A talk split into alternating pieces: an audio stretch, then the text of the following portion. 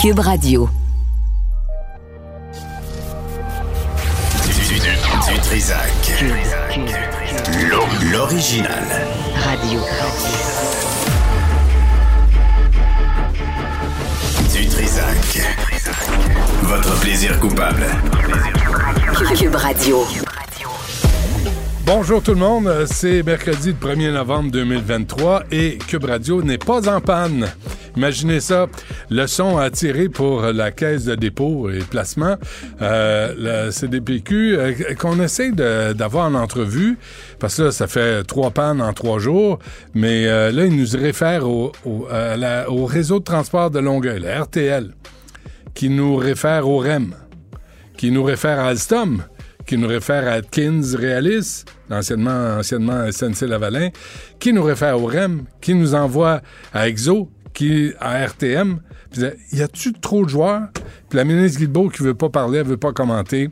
Elle, elle fait juste dire, ben c'est pas normal. Comme elle disait pour le tunnel Hippodite La Fontaine, il est fermé, il y a du retard, ça va coûter 2,5 milliards au lieu d'un milliard. Ben c'est plate, hein? Fait que c'est ça la réaction qu'on a des politiciens. Au lieu de prendre leur responsabilité, euh, au lieu de sortir la caisse de dépôt des transports, parce qu'ils connaissent pas ça de toute évidence, là, ça fait un an et demi qu'ils sont en rodage. Il n'y a pas de rabais pour les usagers. Euh, les gens sont restés pris deux heures lundi dans le REM euh, et, les, et les autobus savent pas quoi faire. Ils attendent les appels du REM les REM ont un doigt dans le nez, puis l'autre ailleurs, fait qu'ils savent pas comment s'y prendre. Je comprends, monsieur, comment, Batani, je le comprends de ne pas venir en entrevue. Il est aussi bien de rester chez lui dans son, dans, dans son bureau, caché quelque part. C'est, euh, c'est vraiment gênant. Puis là, on est rendu à 6,5 milliards. Et il y a des gens dans Griffintown qui disent, il y a trop de bruit avec le REM, ça se peut pas. On est en 2023, 21e siècle, encore la vieille technologie, puis elle marche pas en plus. Donc, euh, on va essayer de... On a la mairesse de Brassard euh, plus tard dans l'émission. Puis on, on, a couru après le REM. Aussi, euh, Paul Saint-Pierre Plamondon, qui devient le prochain premier ministre selon un Québécois, ben, il est trois jours en vacances avec euh, sa famille.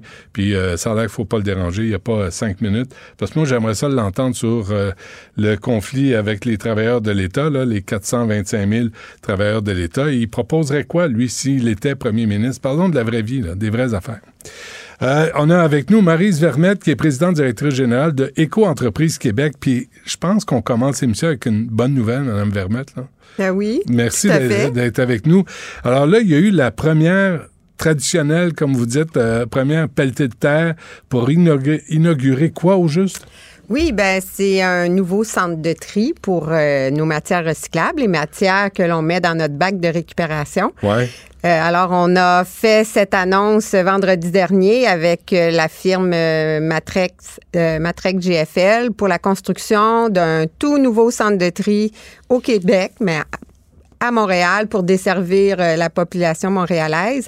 Et c'est une première pour Éco-entreprise Québec parce que nous, on est l'organisme que le gouvernement euh, a désigné l'an passé pour être responsable euh, à compter de, de, de l'an prochain de tout le recyclage au Québec. OK. Donc, vous êtes un organ- organisme sans but lucratif, privé. C'est quoi ce genre de bébite-là? Oui, c'est la responsabilité élargie des producteurs. Nous, nos membres, c'est toutes les entreprises au Québec qui mettent en marché des produits qui sont emballés, des imprimés, qui se retrouvent dans le bac de récupération et les producteurs, en vertu de la loi sur la qualité de l'environnement, sont responsables depuis 2005 de payer tout le système. Donc, on rembourse actuellement les municipalités, mais à compter de euh, l'année prochaine, on va être responsable de gérer l'ensemble du système. Mais tout en conservant les municipalités comme des par- partenaires de première ligne pour le- la collecte et, et le transport des matières. Donc, OK, mais, mais là, on le voit avec le REM, là, Mme Vermette, là. Qui va avoir autorité, là? Qui va dire, c'est pas de même que ça va se passer, on va euh, mieux faire pour euh, les matières recyclées, recyclables, parce que la le taux de participation n'est pas à 100 là. Oui, tout à fait. Le gouvernement, euh, le ministre Charret a confié la responsabilité euh, à l'entreprise privée, aux producteurs, de prendre en charge les matières qu'ils mettent en marché de la conception jusqu'à leur deuxième vie. Donc, c'est l'organisation, c'est Éco-entreprise Québec, finalement, qui va donner des contrats au centre de tri, puis qui va aussi vendre la matière qui se retrouve dans les bacs de récupération. Quelle est la proportion du, de l'argent privé puis de fonds publics? 100% privé. C'est juste privé? Oui. Euh, C'est quoi votre intérêt là-dedans? Ben, écoutez, c'est la responsabilité élargie des producteurs, ça existe depuis quand même euh, près de 30 ans. Euh, c'est bien implanté en Europe. Au Canada, ça existe. C'était une responsabilité uniquement financière. Et là, les entreprises ont fait des revendications à l'effet que tant qu'à payer, ben, on aimerait ça être assis derrière le volant et gérer le système. Et le gouvernement euh, de, de, de M. Legault a pris la décision il y a deux ans de dire bon, ben, on va prendre cette décision de transférer la responsabilité des municipalités au privé. OK. Et vous, vous répondez à qui? Mon conseil d'administration est composé de producteurs, donc d'entreprises qui mettent en marché des produits, euh, des détaillants, des manufacturiers, des entreprises de services. Mais euh, Vous savez qu'en Vermette, il y a de la méfiance. Là. Quand le privé gère des affaires, c'est rarement pour le bien commun. Tu sais, c'est pour gérer leurs pièces, c'est pour gérer leurs intérêts à eux. Euh, c'est rare que c'est pour les citoyens. Mais le gouvernement, justement, dans son règlement, a fait en sorte qu'il y a des cibles très ambitieuses à atteindre. Donc, le gouvernement est venu encadrer beaucoup la responsabilité des producteurs. Et euh, avec des on a des obligations en termes de taux de récupération, des taux de performance, taux de recyclage, s'assurer que la matière reste au Québec ou à tout le moins euh, qu'elle déborde pas trop là. Euh, donc et qu'elle soit pas comme c'est le cas actuellement pour certaines matières envoyées euh, dans des pays euh, sous-développés. Ouais. Donc on a, Alors, ce, ce futur centre de tri là, va être situé euh, dans Montréal-Est? oui, dans la ville de Montréal-Est. OK. Et là, là, on parle de, dans votre communiqué, vous parlez de 100 nouveaux travailleurs, travailleuses, là, tant mieux. Mais euh, récupérer, il y a 800 000 tonnes de matière recyclable à l'échelle du Québec. Et vous, quelle proportion vous allez recycler là-dedans? Ben, la- le, le- je veux dire, les producteurs vont être responsables à terme, en 2030, de, de desservir toutes les unités au Québec, que ce soit résidentiel, commercial, industriel, institutionnel, même les hôpitaux. Alors, c'est euh, c'est un gros, gros défi, c'est euh, c'est une grosse responsabilité, mais les producteurs sont rendus là. Ils comprennent qu'ils ont un rôle euh, à, à jouer par rapport à ce qu'ils mettent en marché. Puis le fait d'avoir d'être gestionnaire du système, ben là, ils savent ils vont pouvoir prendre des décisions, des décisions éclairées et ils vont aller jusqu'au bout. Actuellement, c'est on payait, on signait des chèques, mais on n'avait pas notre mot à dire. Oui, parce qu'on a vu hein, des, des histoires de dépotoirs, euh, des matières recycl- recyclables jetées Ah dans oui, des oui, oui. dépotoirs. On- là, là, Il y a que- eu, euh, effectivement, il y a eu des, des expériences malheureuses dans le passé. C'est sûr que nous, euh, ce qu'on veut, c'est mettre en place les meilleures pratiques, s'assurer que le citoyen va redevenir fier de participer à, la collecte sélective, puis de mettre à tous les jours ses, ses contenants emballage imprimés dans le bac. Qu'est-ce que vous allez faire avec les matières recyclées? Alors, on travaille beaucoup sur les, les débouchés, hein, développer euh, finalement une euh, différentes débouchés pour les différentes matières. Il y, a, il y a des très bons débouchés actuellement pour certains types de plastique, pour les fibres. On a des recycleurs au Québec qui vivent finalement de, de ces matières dans leur business. Alors, on a, on doit travailler encore plus pour développer ces débouchés-là parce qu'effectivement, il y a des matières qui sont plus difficiles. Tu sais, le sac de chips, euh, c'est, un défi. Les pellicules plastiques aussi. Euh, alors, c'est une recycle reste- le sac de chips? Tout, ce qui est illustré? là, tout ce qui tous les emballages sont recyclables. L'enjeu, c'est le tri. Ouais, Hein? C'est, Ouais. surtout ça. ouais. C'est s'assurer d'avoir un tri de qualité. Puis c'est sûr que nous, avec le, ce nouveau centre de tri, le centre de tri là, qui va être construit puis qu'on va ouvrir en janvier 2025, on est très fiers parce que c'est vraiment un échéancier qui est très, très rapide. Ouais. Euh, ben, va être à la fine pointe de la technologie avec des équipements de tri. Ça va être le deuxième centre de tri au- au- en Amérique de- du Nord le plus sophistiqué. Donc, euh, qui va faire en sorte OK, que... donc, donc, vous, vous a- vous vous êtes dit, euh, en Vermette, vous, vos, vos collègues, là, il y a de l'argent à faire avec les matières euh, recyclables. Ben, ce qui arrive, c'est que c'est sûr que c'est un service qui s'adresse euh, c'est une forme de service public, hein, parce que c'est un mode de collecte. Les citoyens ont accès à un service de porte OK, mais la collecte est gérée par les municipalités? Non, ben ce qui arrive, c'est que c'est la responsabilité de, de Éco-entreprise Québec. On signe des ententes cadres avec les municipalités. Les municipalités vont offrir le service de première ligne, mais d'une certaine façon, vont être nos fournisseurs de services. Donc, Ouais.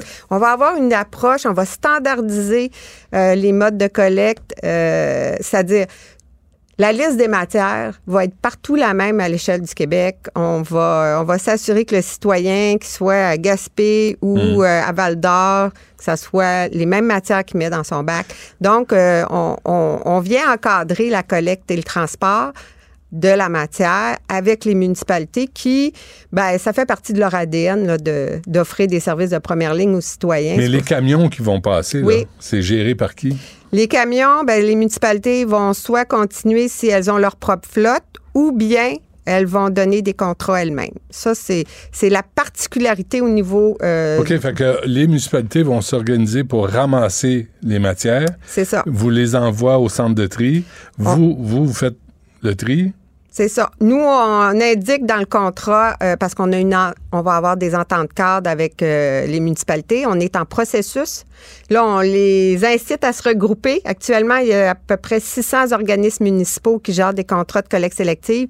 Nous, on dit, ben, pour la collecte et le transport, on veut que vous vous regroupiez à autour de 200. Euh, je vous cacherai pas que ça, c'est un défi, hein? Ouais. Mais ça va bien.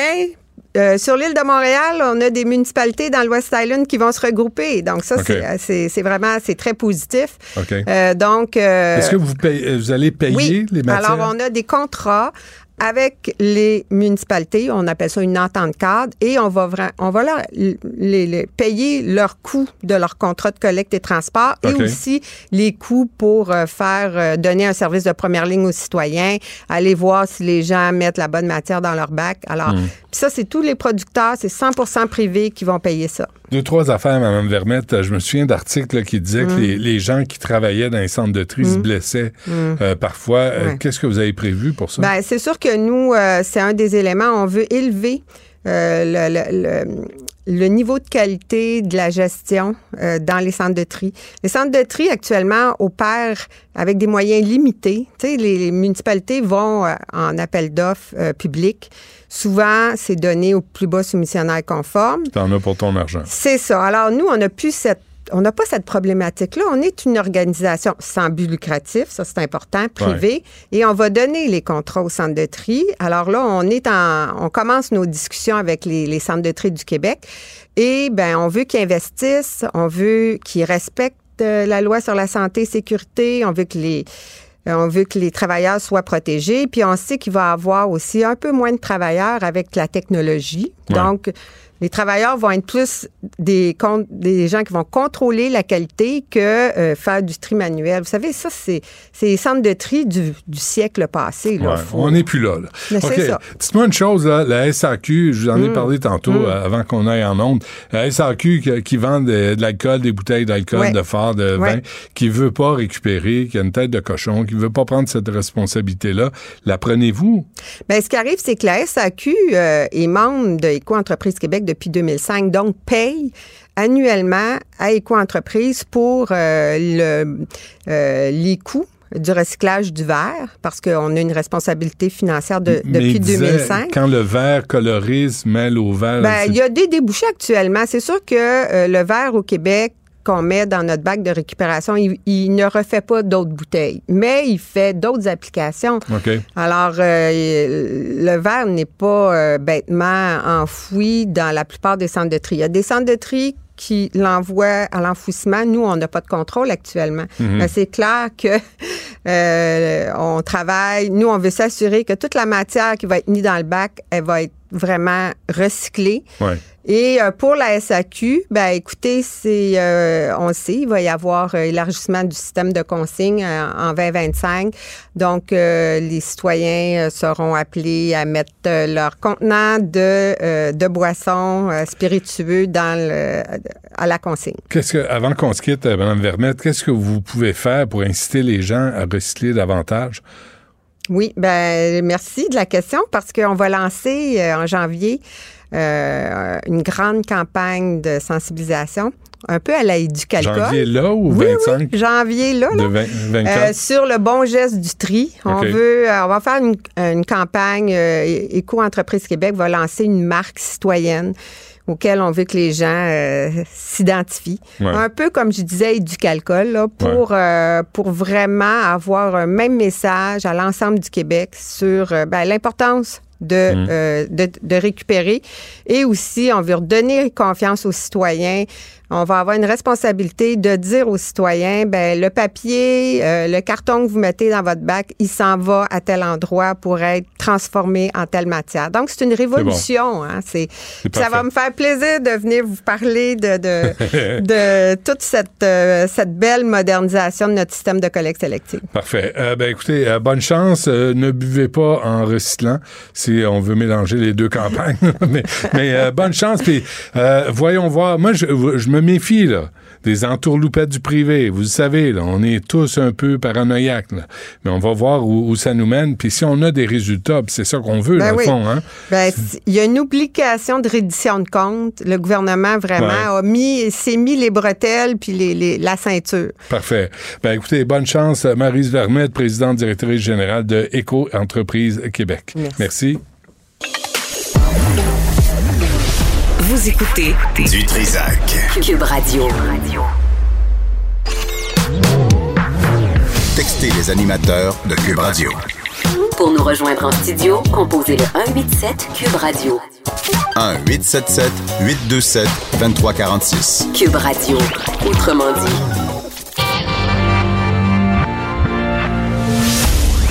Du Trisac.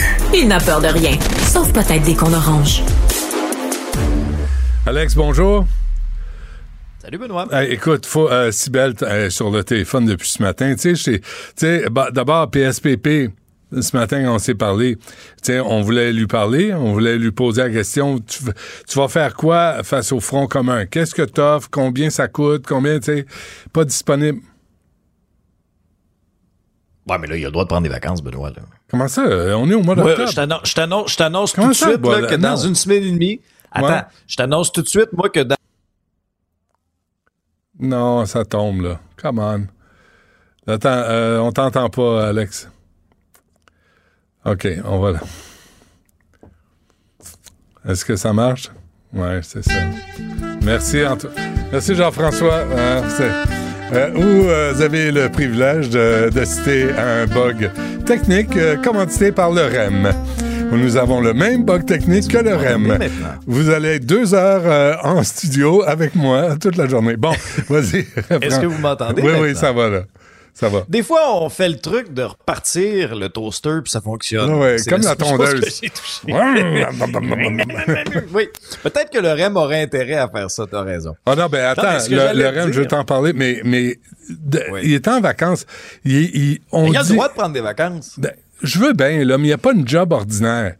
On s'entend-tu qu'il n'y a pas une job ordinaire? Puis là, il est partout dans les médias et on dit les Québécois le voudraient comme prochain premier ministre. Et il me semble qu'il devrait répondre à cette attente-là. Là, tu les prendras après-demain, tes vacances, là. Mais là, il me semble mais là- qu'il y a une intervention à faire. Il vient de finir un conseil général du Parti québécois. là. Toi, prends-tu tes vacances en fonction des sondages? Moi, je t'avertis d'avance. là. Dans une semaine et demie, là, je déca... Je m'en vais, là. OK? Pendant dix jours. Comment tu pourras ça? pas me rejoindre. Tu viens de commencer. Qu'est-ce que c'est ça? Ben oui, Qu'est-ce que c'est ça, votre génération de Benoît. bande de paresseux, de jambon, Ben de oui, train de savate? Travaille 7 sur 7. Ah ben là, ça, ça nous regarde pas. Les, les- les activités Ben parascolaires, ça ne me regarde pas. mais mais c'est quoi cette génération qui commence à travailler? On est rendu en novembre. Ben oui. Puis vous êtes fatigué après deux mois. Sacramouille, qu'est-ce que c'est ça? Pas fatigué. Mais non, mais toi, pendant que t'es deux pieds sur le pouf en caleçon ton samedi matin avec ton café, là, moi, ça fait longtemps que je suis levé, là. Hey, tu me Si tu remarques, là, allume ta TV, tu vas voir, je suis là. Ah, je le sais, je- avec Non, ton joli minois. mais- que ça m'offusque pas que PSPP soit en- personnellement Non. en vacances avec sa famille quelques jours. Non, ça me dérange pas. Ça me dérange pas. Non. Mais il me semble, il vient, il vient d'avoir une augmentation de 30 On peut-tu avoir plus, 30% de plus de services? Ben oui, mais pas au gouvernement. Il est pas- ben, c'est Il ça. était trois. Mais Là, ils sont quatre, là. Justement, Regarde, regarde, regarde ça. J'ai de la peinture ici, là. Moi, j'arrête pas. Toutes mes journées, je suis en train, je fais de la peinture. J'ai décidé de le faire moi-même. Ben, Je fais de la peinture. Je fais Tu du, peinture ta maison? je- euh, on, on déménage, là, j'ai fait les, les, les plafonds, je suis en train de faire les murs, je le fais moi-même, là, je fais du plâtre, puis je me présente à la job pareil. Je suis pas là, je suis fatigué après deux mois, mon Dieu, je me lève tôt, je me couche tard, je suis capable, j'ai des varices, je suis pas, je suis pas bien, j'ai mal aux cheveux. Arrêtez, bande de chialeux!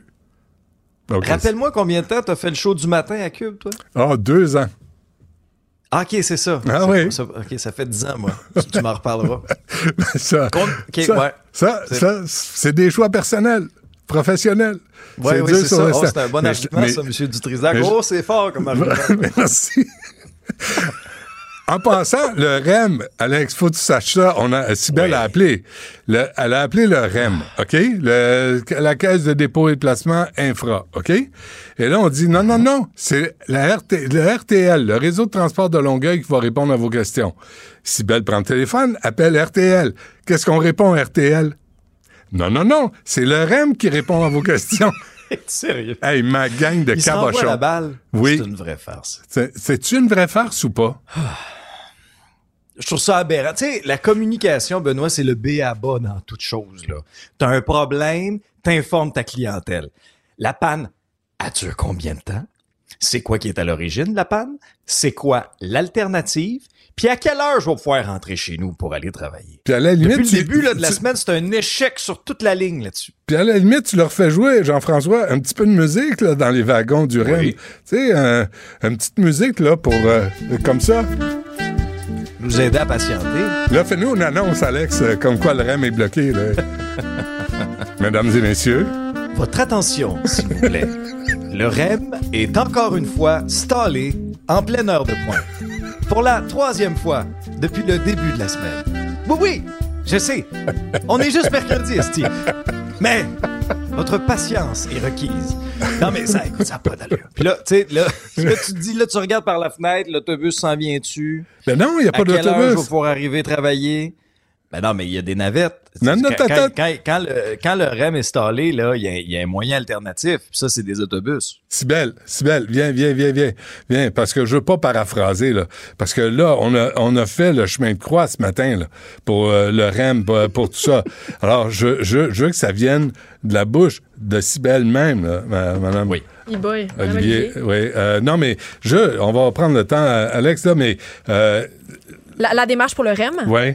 Ben, en fait, nous, ce qu'on a su, c'est que plusieurs euh, usagers disaient, en fait, qu'il n'y avait pas de réseau de transport alentour du REM qui était disponible pour venir les aider quand ils ont vécu une panne. Il n'y a pas d'autobus. Il n'y a pas d'autobus. Donc là, moi, j'ai contacté Exo parce Oui. qu'on disait que c'était eux qui étaient responsables. Ils me disent, ben, c'est pas nous. En fait, c'est euh, l'ARTM et le RTL qui sont responsables d'envoyer des autobus. Et quand j'ai parlé euh, à la RTL, ils disent, ben non, ben, c'est bien le REM qui sont responsables de nous donner les informations.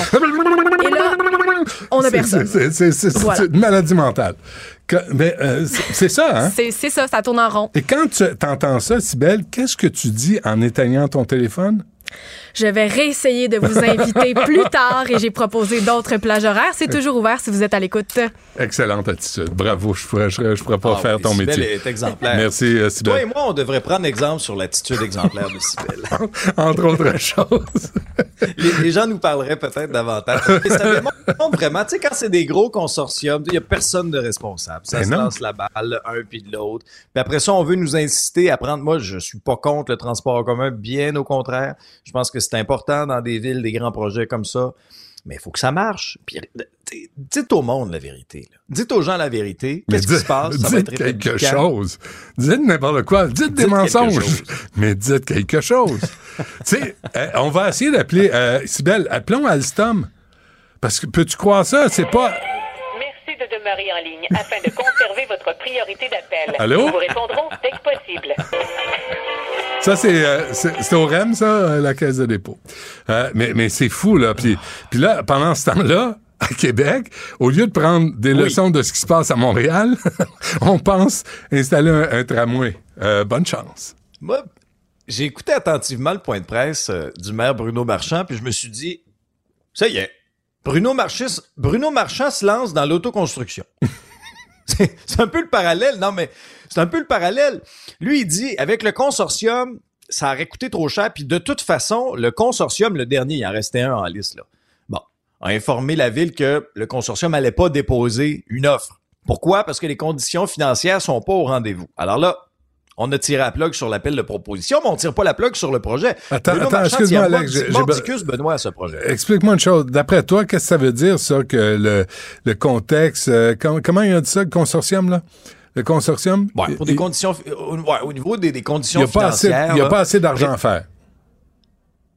Ben, écoute, là, tu lui rentres les lignes si tu veux. Mais là, Bruno Marchand nous avait dit hier, moi j'ai un plan A, un plan B, un plan C. Là, le plan A, c'était le consortium. OK. Ça marche plus. Et par le fait même, il a confirmé qu'on on aurait été dans les eaux là, de 12 à 13 milliards, ce que le journal nous apprenait. Le plan B, c'est que ce soit la ville qui soit maître d'œuvre de ce projet-là. Et il y a trois gros avantages selon le maire de Québec. Le coût de financement, c'est-à-dire que la ville peut se financer à un taux d'intérêt un peu plus avantageux, par exemple, que les entreprises. La ville souhaite pas faire du profit avec cette histoire-là. Et on peut mieux découper puis morceler les appels d'offres. Et là, on va y aller au lieu d'une grosse, grosse phase, on va le morceler un petit peu, si bien que la première étape serait, si tu veux, de Sainte-Foy jusqu'à l'Université Laval. Je vais le simplifier le maximum pour ceux et celles peut-être qui sont pas de Québec puis qui connaissent un petit peu moins. Et le nouveau prix avancé par le maire Marchand serait de 8,4 milliards. Tu vas me dire, on a quand même doublé les coûts de construction avec le projet initial, mais lui, il pense s'en tirer avec 8,4 milliards. Mais là, Milliards, moi, ce que je retiens milliards. de ce point près. Alex, Oui, milliards. milliards. Pont-Champlain, 10 milliards. Calvaire. Non, mais il me semble que pour ce prix-là, Oui. tu devrais avoir un train qui fait le tour du Québec. Milliards! Non, mais on se rend plus compte. Ah oui, c'est fou. Milliards pour un tramway qui traverse une ville. Êtes-vous fou? Dis-toi que plus t'attends, mais plus t'attends pour faire des grands projets structurants, Moi, tu y vas. plus ça coûte cher. Mais tu y vas Non, pas. moi, tu y vas, mais plus ça coûte cher. Plus ça coûte cher. Mais là, ce qui est intéressant dans ce point de presse-là, c'est que le maire marchand, de un, il était seul. Il y a personne du fédéral, personne du provincial qui était avec lui. Quand on lui a posé la question, ça avait pas trop l'air de le déranger. Et il a vraiment lancé la balle dans la cour du gouvernement du Québec. Là, le, spotlight est sur François Legault, sur la ministre des Transports Geneviève Guilbeault, à savoir, est-ce qu'à 8,4 milliards, Québec embarque ou non? Et là, le maire Marchand tape du pied, là.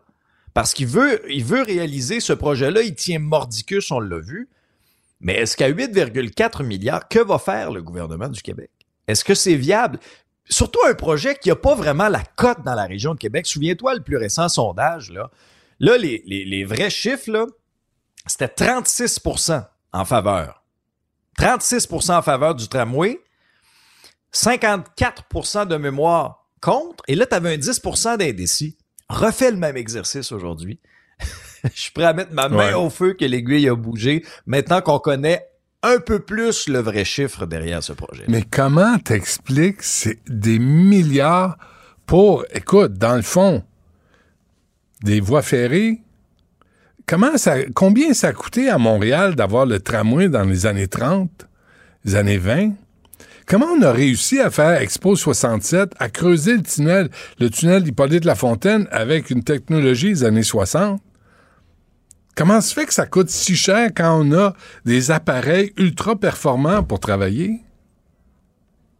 Le REM, on est à quoi? 6? 6,5, ça se peut-tu? 6 milliards? Au bas mot. 6,5. Mais c'est en retard surtout, là, Quand, quand il part, quand il part, quand il part.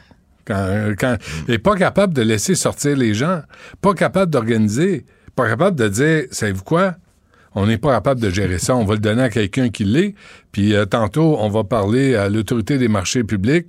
Euh, ils sont pas impressionnés par le travail du ministère des Transports non plus, là.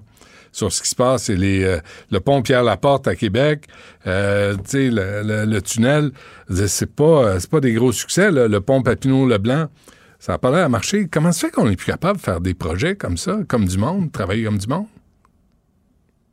Ah non, puis l'explosion des coûts dans bien des projets, c'est- vraiment ce qui fait mal aussi à ça. Ce parce que l'argument du maire marchand, c'est de dire il va y avoir de plus en plus de, déplacements à Québec. Si on fait rien là, les générations futures vont nous en vouloir. Moi, tu sais, j'ai un- pied à Montréal, j'ai un pied à Québec, je partage un peu mon temps, je suis trois jours par semaine dans la région de Québec.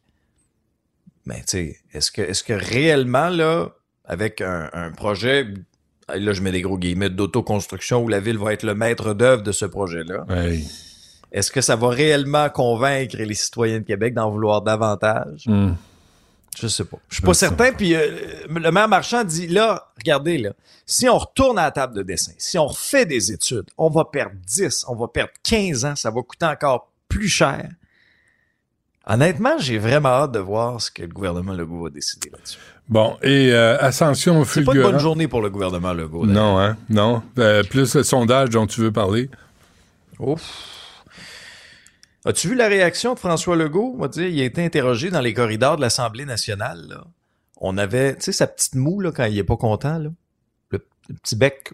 Oh, oui, exactement. Euh, Monsieur Legault, euh, on sent que ça lui rentre dedans, par exemple. On sent que ça vient le chercher. Il a dit, c'est sûr que ça me fait de la peine de voir la baisse d'appui des Québécois à mon égard et j'en prends toute la responsabilité.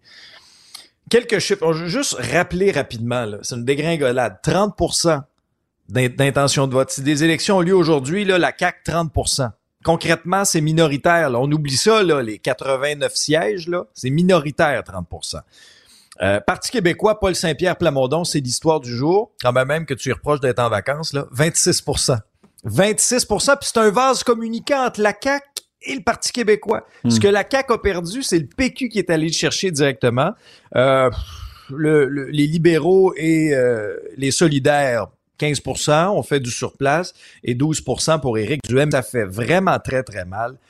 Et euh, souviens-toi, c'est euh, euh, de mémoire, c'est Robert Bourassa qui regardait ces, ces chiffres-là avec intérêt, le taux de satisfaction envers le gouvernement. Ouais. Et là, il y a une tendance inquiétante. Là. Mm. Part de juin, juin là, cette année, 53% puis après ça, ça fait juste descendre. Ça descend, ça descend, ça descend. Puis là, on, attend, on vient d'atteindre là, un, un- un nouveau plancher, 40% de taux de satisfaction. C'est une tendance qui inquiète M. Legault. C'est applicable à quoi, ultimement? Ben, c'est sûr que les négociations avec, par exemple, les travailleurs de l'État, ça fait pas bonne presse actuellement. Oui, il y a eu le recul, bon, pour le troisième lien, mais en même temps, ça, c'est local aussi. Mais il y a la question de promesses brisées quand même. Il y a des Québécois, même de l'extérieur de la capitale nationale, qui regardent ça, qui n'aiment pas nécessairement ça. Euh, certaines attitudes arrogantes que le gouvernement a pu avoir dans les derniers mois. Tout ça, lorsque tu additionnes ça, c'est ce qui justifie un petit peu le sondage, à mon sens, à moi présentement. Et quand on pose la question aux Québécois, qui ferait le meilleur premier ministre, ce n'est plus François Legault qui arrive numéro un, c'est Paul Saint-Pierre Plamondon, qui, aux yeux de plusieurs, il y a à peine un an, un an et demi, est un illustre inconnu aux yeux de plusieurs. C'est une ascension fulgurante. Il se passe quelque chose au Parti québécois, c'est important de le souligner. Et euh, ce, ce gars-là, j'en discutais à mon épisode avec euh, Pascal Bé- Bérubé, un vieux routier de la politique, quelqu'un euh, vraiment là qui, qui, qui en a vu d'autres Euh, un député euh, qui, qui c'est lui qui a la plus grosse majorité dans, dans ses comtés, dans son comté lorsqu'il y a des élections. Puis tu sais, c'est ça. C'est que Paul Saint-Pierre Plamondon dit les vraies choses aux Québécois. Euh, il se passe vraiment quelque chose. Il y a une connexion qui est en train de, de se faire. Hey, hey, Par hey, contre, je dirais qu'il reste wow, beaucoup. wow, wow, wow, wow. Wow, Pascal Bérubé, wow, toute la gang du PQ, wow. J'ai pas entendu les solutions de Paul Saint-Pierre Plamondon pour le système d'éducation, pour le système de santé, pour le ministère des Transports, pour les hosties de problèmes qu'on a chaque jour. Arrêtez-moi ça. Il parle de, faire l'indépendance comme monter un sapin de Noël puis cro- croire au Père Noël. Calvaire, il nous compare aux sept nains qui vont aller chanter en allant au boulot. Wow, là, Paul Saint-Pierre Plamondon, fais tes preuves, on verra après. Mais on se calme. Toi, Les sept nains, là, c'est sûr que t'es grincheux, toi. Moi, C'est sûr. C'est sûr que je suis grincheux. C'est sûr. C'est sûr que t'es grincheux. Je te dirai pas qui est simplet. Pas moi, j'espère. On, on se laisse là-dessus. juste que tu me trouves paresseux parce que je pars en vacances. Toi, t'es... Je pourrais être paresseux. Ouais. Fais- OK.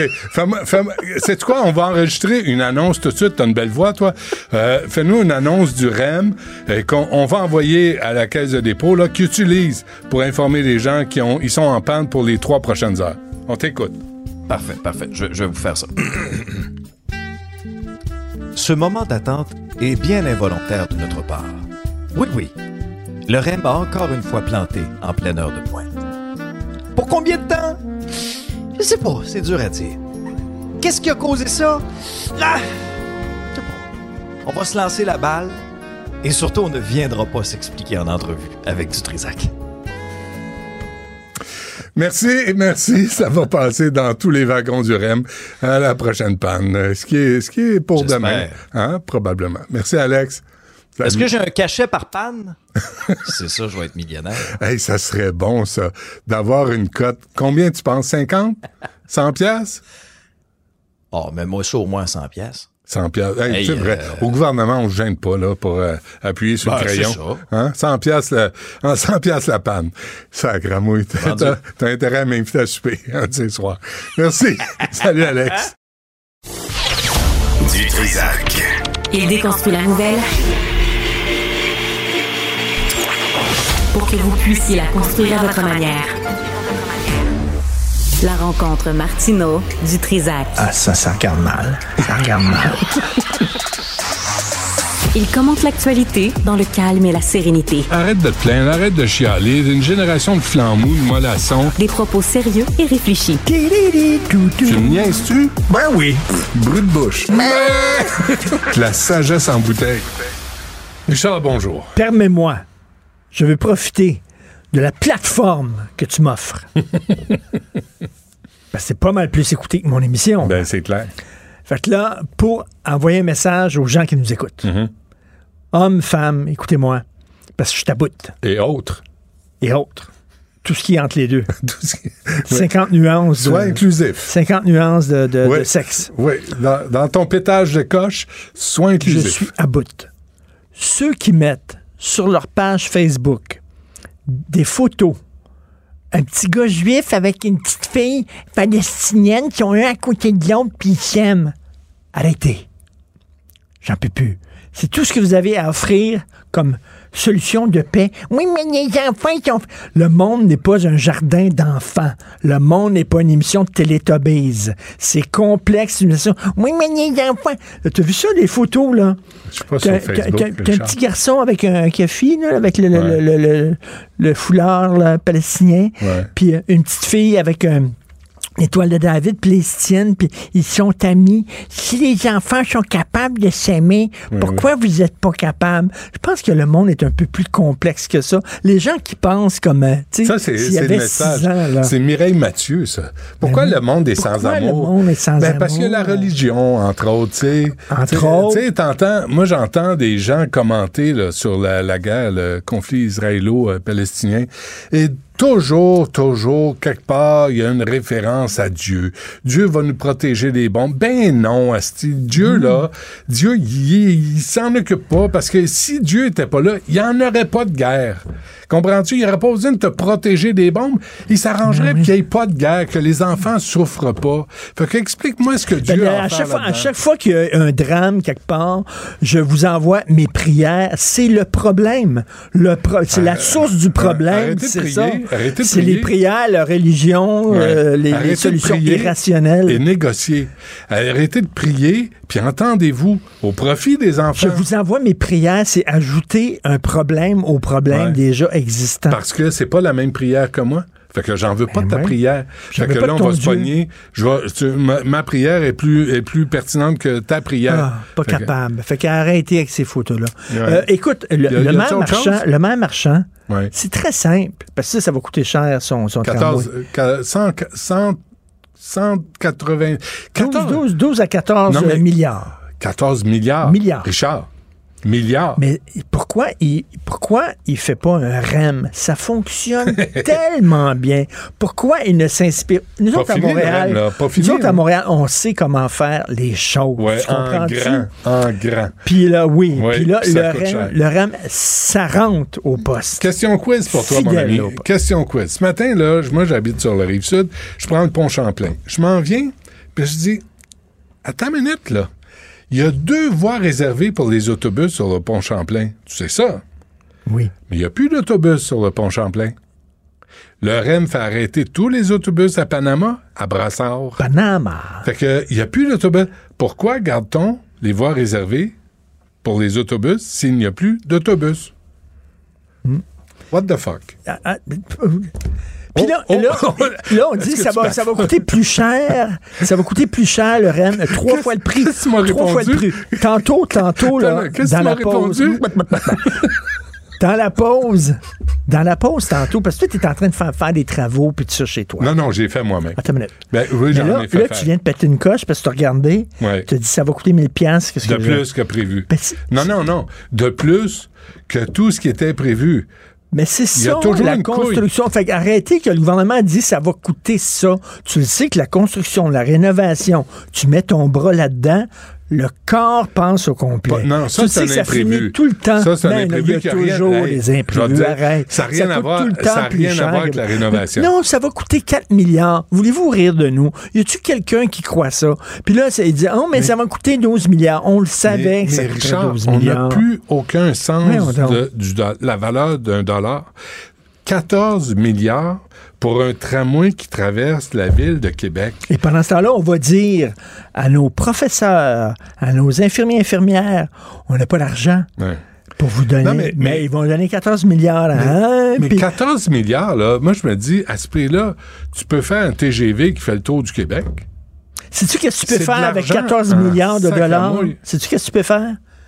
Tu peux donner une pièce à 14 milliards de personnes. Et C'est ça que tu peux faire. Et tu changes leur vie. Mais qu'est-ce qu'a fait Legault l'année passée, euh, le gouvernement Legault, en Des 2022?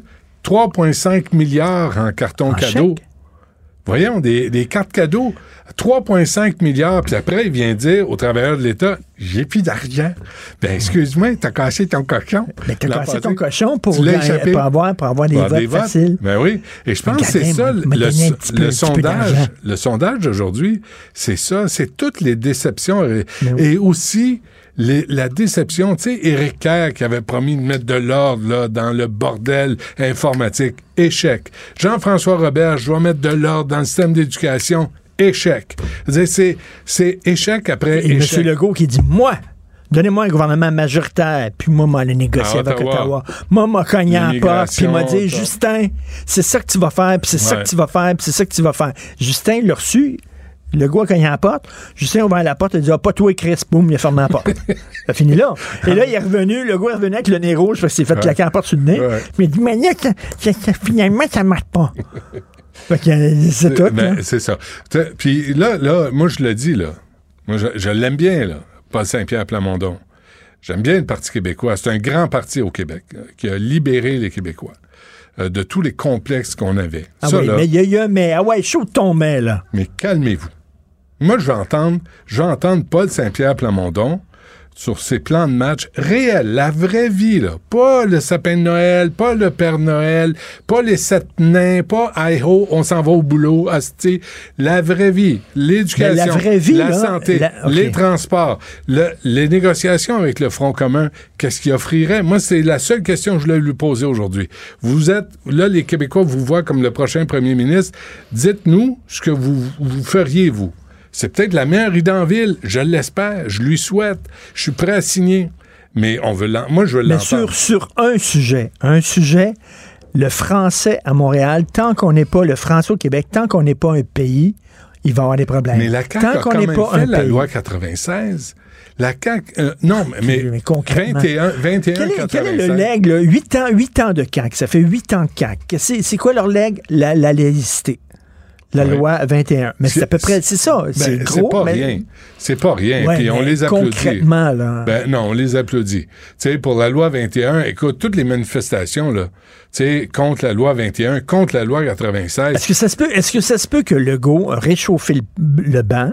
Il a réchauffé le banc. pour l'indépendance. pour, pour que tu sais, le PQ se reprenne des forces parce que le PQ Ouais. était malade. Puis là, on va mettre un nationaliste là, puis il va garder en vie le- l'option nationaliste. Non, il va réchauffer pas- le banc pas- pendant que nous autres, on arrive plus fort, puis après ça, boum! Il n'y a pas de stratégie. Qu'est-ce que tu penses, toi, de François Legault qui fait son talk show? Là, il reçoit Lucien Bouchard. là. Bonjour tout le monde. Bonjour tout le monde. Bonjour tout le monde. Le trouves-tu meilleur que Martin Matt? J'ai écouté ni un ni l'autre, mais je peux pas te dire. Mais, mais je- Tu sais, tu sais, interviewé André Sauvé, oui, puis il dit qu'il y a eu des offres de talk show, oui. d'animer des talk shows, puis j'ai tout le temps refusé. Savez-vous pourquoi? Pourquoi? Il dit parce que interviewer, c'est une job. Tu peux pas t'improviser intervieweur. C'est une job. Mais quand tu es humoriste, tu peux tout faire. C'est ça que tu comprends pas. Quand tu es humoriste, tu as tout compris sur la planète. Tu peux tout faire. Tu peux être ingénieur. C'est comme le peux- top. C'est comme en haut, là. peux- Moi, je comprends pas. M'a dire une chose. Je ne comprends pas pourquoi jusqu'à maintenant, il n'y a jamais eu d'humoriste dans l'espace comme astronaute. Je comprends pas qu'Elon Musk n'ait pas mis comme un équipage d'humoristes parce qu'il réglerait le sort de la planète, il comprendrait le sens de l'univers, puis il nous expliquerait ça à nous, le, le- le sombre Ou un, peuple. un- un- un comique premier ministre. Ça s'en vient. Mais là, il y a interview. Moi, je trouve ça bizarre que François Legault n'est pas disponible pour accorder des entrevues, mais qu'il a le temps d'enregistrer des entrevues avec Puis là, puis là, le Lucien Bouchard a shooté Avec dans son Patrick balado. Là. Lucien ça. Bouchard, il a dit Ah, hey, ça va être bien difficile, la souveraineté, puis tout ça. Est-ce que selon toi, euh, François Legault euh, s'est arrangé avec lui, c'est-à-dire, ton c'est- qu'est-ce que ça veut dire sa souveraineté? Moi, moi, je trouve que ça n'a pas de bon sens. OK, on va te mettre en onde. Est-ce que, qu'il aurait mis en onde un gars qui est ouvertement souverainiste, ouvertement séparatiste, qui dit moi je veux la souveraineté, Ben. ça? Est-ce qu'il l'aurait invité à son talk show? Ben, moi, ce matin, j'ai dit, c'est clair qu'on verra pas, on n'entendra pas Paul Saint-Pierre Plamondon à Bonjour tout le monde. Bonjour tout le monde. Merci. euh, de François Legault. Ça, c'est clair. Je pense pas. Il n'y a pas d'affaire là. Puis en même temps, tu dis, bon, il a le droit, là, c'est correct. Mais pendant qu'il fait ça, il fait pas autre chose. Eh oui. Puis euh, pendant qu'il pose des questions, il ne répond pas aux questions. Moi, c'est surtout ça mon problème. Après, là, François Legault peut être, euh, peut s'en venir à Cube Radio, venir animer toute les- la, la programmation tant qu'il veut. Euh, mais, mais il me semble que là, Sa première job, il me semble. c'est de répondre aux questions. Mm, Il me semble. Mais Il me semble. je, je, je veux brusquer personne, je veux vexer personne. Parce que j'en connais qui, qui Mais peuvent. si le monde était dirigé par des enfants, les enfants, ils, s'aiment, les Mathieu. enfants. Il n'y a pas de conflit. Il n'y a pas de conflit chez les enfants. C'est l'amour. C'est ça qu'il faut. Eh, écoute ça, ça va te faire du bien. Là. Écoute ça. Ça, c'est la nouvelle politique sur Facebook. Ah donc. C'est ça, c'est ça. Ouais, ouais, c'est ça. Chanson niaiseuse que j'ai sacramouille. Merci, Richard. On se reparle demain. Ce segment est aussi disponible en vidéo sur l'application Cube ou le site cube.ca. Philippe Richard Bertrand. Est-ce que quelqu'un qui calcule, je capote. T'imagines combien ça coûte? Entrepreneur et chroniqueur passionné. Qu'est-ce que tu veux de plus? Philippe Richard Bertrand. Philippe Richard, bonjour. Salut Benoît. Euh, plus grosse transaction de vente de euh, plus grosse transaction de terrain de l'histoire du Québec. Ouais, 240 millions. C'est un terrain qui a été vendu à Northvolt, donc la, la, la compagnie de, qui va créer des batteries euh, sur la rive sud de Montréal. Ces terrains-là appartenaient en partie à l'homme d'affaires très connu Luc Poirier. C'est lui qui accumule les Ferrari, les Lamborghini, etc. Euh, euh, donc, euh, il s'en vante beaucoup sur les médias sociaux. Il a fait une publication aujourd'hui. C'est sûr, c'est un grand coup, là, tu comprends, d'être capable de prétendre que tu as fait la plus grande transaction de vente de terrain dans l'histoire du Québec. Je pense que c'est un bon coup d'un entrepreneur québécois. Il fallait avoir flairé d'acheter ces terrains-là il y a plusieurs, plusieurs années. C'est des terrains qui sont inexploités depuis 25 ans. Il, il a acheté Euh, ça quand, lui, euh, Luc, Luc Poirier, en ce qu'on sait? En fait, euh, c'est ça que j'essayais de mettre la main dessus. Euh, ce que je suis capable de lire, c'est qu'il aurait mis la main là-dessus il y a- il y a à peu près 15 ans. OK? Puis ce qu'il faut que tu saches, c'est que les terrains appartenaient à une compagnie qui faisait de, de- de- de- de la dynamite ou du moins de- de- peut-être des munitions. le CIL. Donc, le- ouais. Donc euh, le terrain en plus est contaminé, dans le sens que ils vont peut-être en grattant trouver un obus, on sait jamais ou quelque chose du genre. Euh, comme il s'est déjà passé pour ton information à Saint-Bruno, là, dans l'ancien champ de tir de l'armée canadienne. Ah oui, hein? Mais Situation Ouais, explosive. ça, ouais, ça hein? arrive. Ouais. Par contre, ce qui, c'est facile d'acheter, Benoît, euh, 240 millions quand tu as eu 1,4 milliard de subventions puis de prêts pardonnables. Est-ce que les terrains valent vraiment 240 millions? Est-ce que le 18 000, 18 millions de pieds carrés vaut vraiment 240 millions? Tu sais, quand c'est pas ton argent, euh, Mais ça vaut combien? Monopoly. Mais euh, c'est quoi? C'est dans le coin de euh, Saint- Saint-Amable, ça? C'est où? C'est. Ben non, c'est, en fait, c'est où? dans le coin de. Moi, ma compréhension, là, c'est que c'est un peu plus loin que Varennes. Donc, le pied carré de, de ces terrains-là, disons, là, à un kilomètre de là, ils sont combien? Est-ce qu'on. Parce que ça, on- ça, on peut le savoir, là.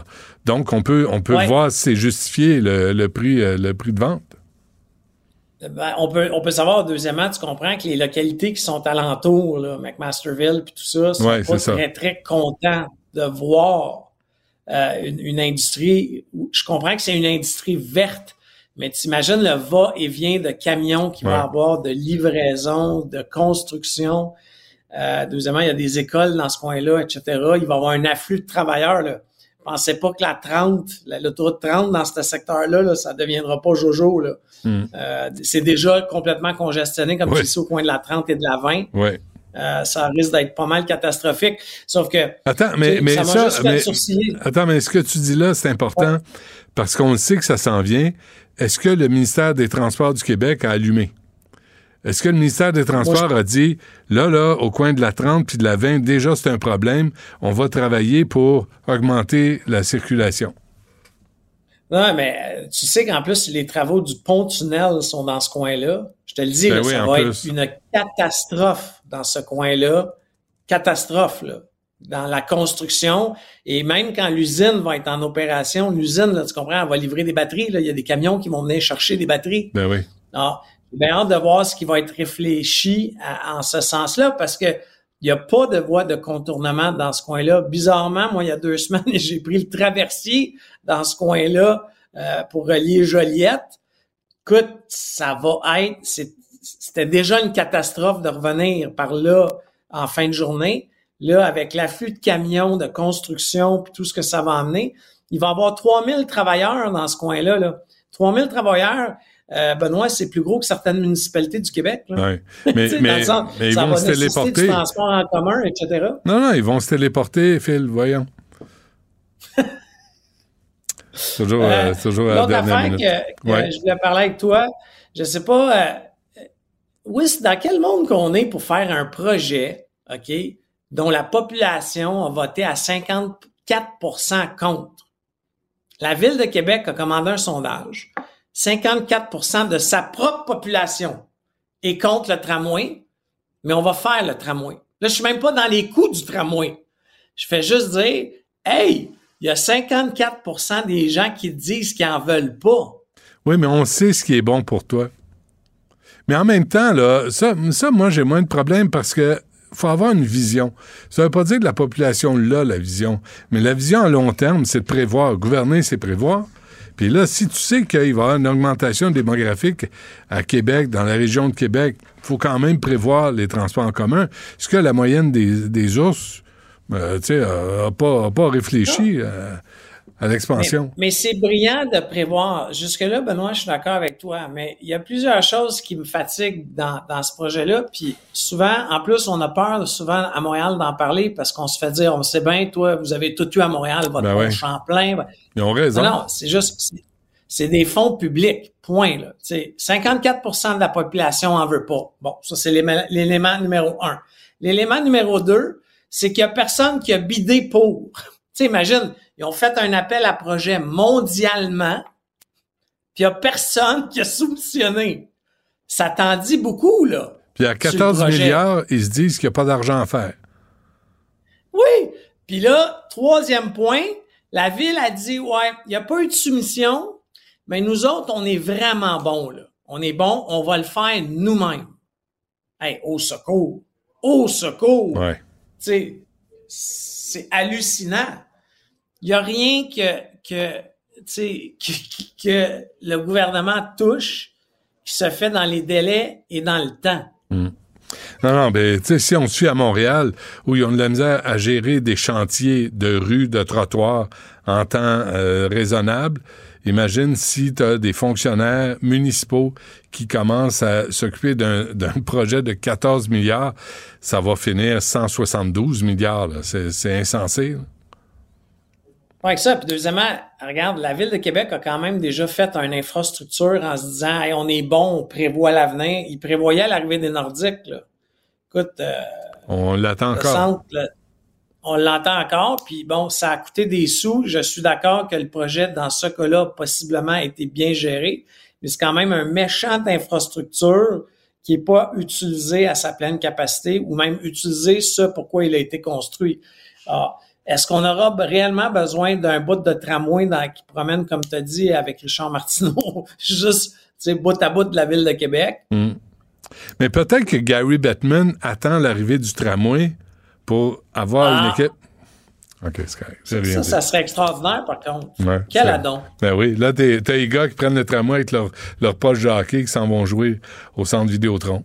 Ça serait pas pire, quand En même. tout cas, à Montréal, on serait peut-être prête, comme, comme le, le Canadien veut tout vendre, tout est à vendre aux Canadiens, ils vont peut-être louer Youpi. On va mettre Youpi dans le train. Ouais. Ça, ça fait peur aux Une enfants. Fais pas ça. Bon, ouais, parfait. On se reparle demain. Phil, merci. À demain, je suis en studio demain. bye. Écoutez Philippe Richard Bertrand à l'animation du balado Prends pas ça pour du cash. Disponible en tout temps sur l'application et le site cubradio.ca. La plateforme audio et vidéo où les contenus francophones sont fièrement en vedette.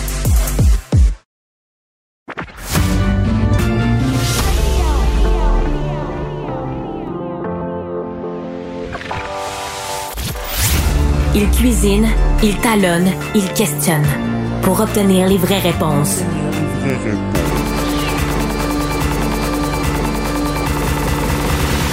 Du Trisac. superbe, sublime, merveilleuse. Sauf que ce gars-là est quand même euh, rationnel et pragmatique. Ça pose un très grave problème. Je t'assure qu'il n'y a aucun politologue sérieux qui va te dire Oh. Un politologue, pas comme les autres. Loïc Tassi. C'est pas le temps de faire ça. Loïc, bonjour. Bonjour, Benoît. Bon, euh, laisse-moi deviner. hum, Gaza. Comment t'as deviné? Ah ouais, Ben oui, il faut parler de Gaza parce que c'est toujours Gaza qui est au centre de l'actualité mondiale. Mm. Et on apprend des choses aujourd'hui. On sait que d'abord, euh, on a ouvert euh, à Rafah, on a ouvert euh, le sud de, de la frontière de Gaza. Et donc, il y a des gens qui sortent. Euh, des gens qui possèdent déjà un passeport euh, étranger, en plus du passeport palestinien. Donc, c'est une excellente nouvelle pour eux. Mais attention, c'est pas tout le monde. On sait qu'il y a environ 400 Canadiens qui sont à Gaza. Eux sont toujours pas sortis. On les a pas laissés sortir. Euh, on ne sait pas qui les laisse pas sortir. Est-ce que c'est l'autorité palestinienne qui fait ça? Est-ce que c'est les Égyptiens qui font ça? J'en doute. Euh, mais bref, euh, on laisse sortir au compte-goutte donc euh, des, des gens qui ont une double nationalité, plus euh, des femmes et des enfants qui sont blessés aussi, qui sont grièvement blessés. Euh, on laisse sortir ces gens-là aussi. Donc, si tu veux, c'est une bonne nouvelle d'une certaine manière. Mais sur le terrain, on ne sait pas ce qui arrive en ce moment. C'est vraiment le brouillard de la guerre. Il n'y a pas tellement de nouvelles informations. On a vu qu'il y avait un camp euh, de réfugiés qui avait été bombardé par Israël, qui a dit qu'un des hauts commandants euh, de, du Hamas était là. Ça a quand même fait 50 morts. Euh, ils ont dit oui, oui, mais lui, on l'a tué.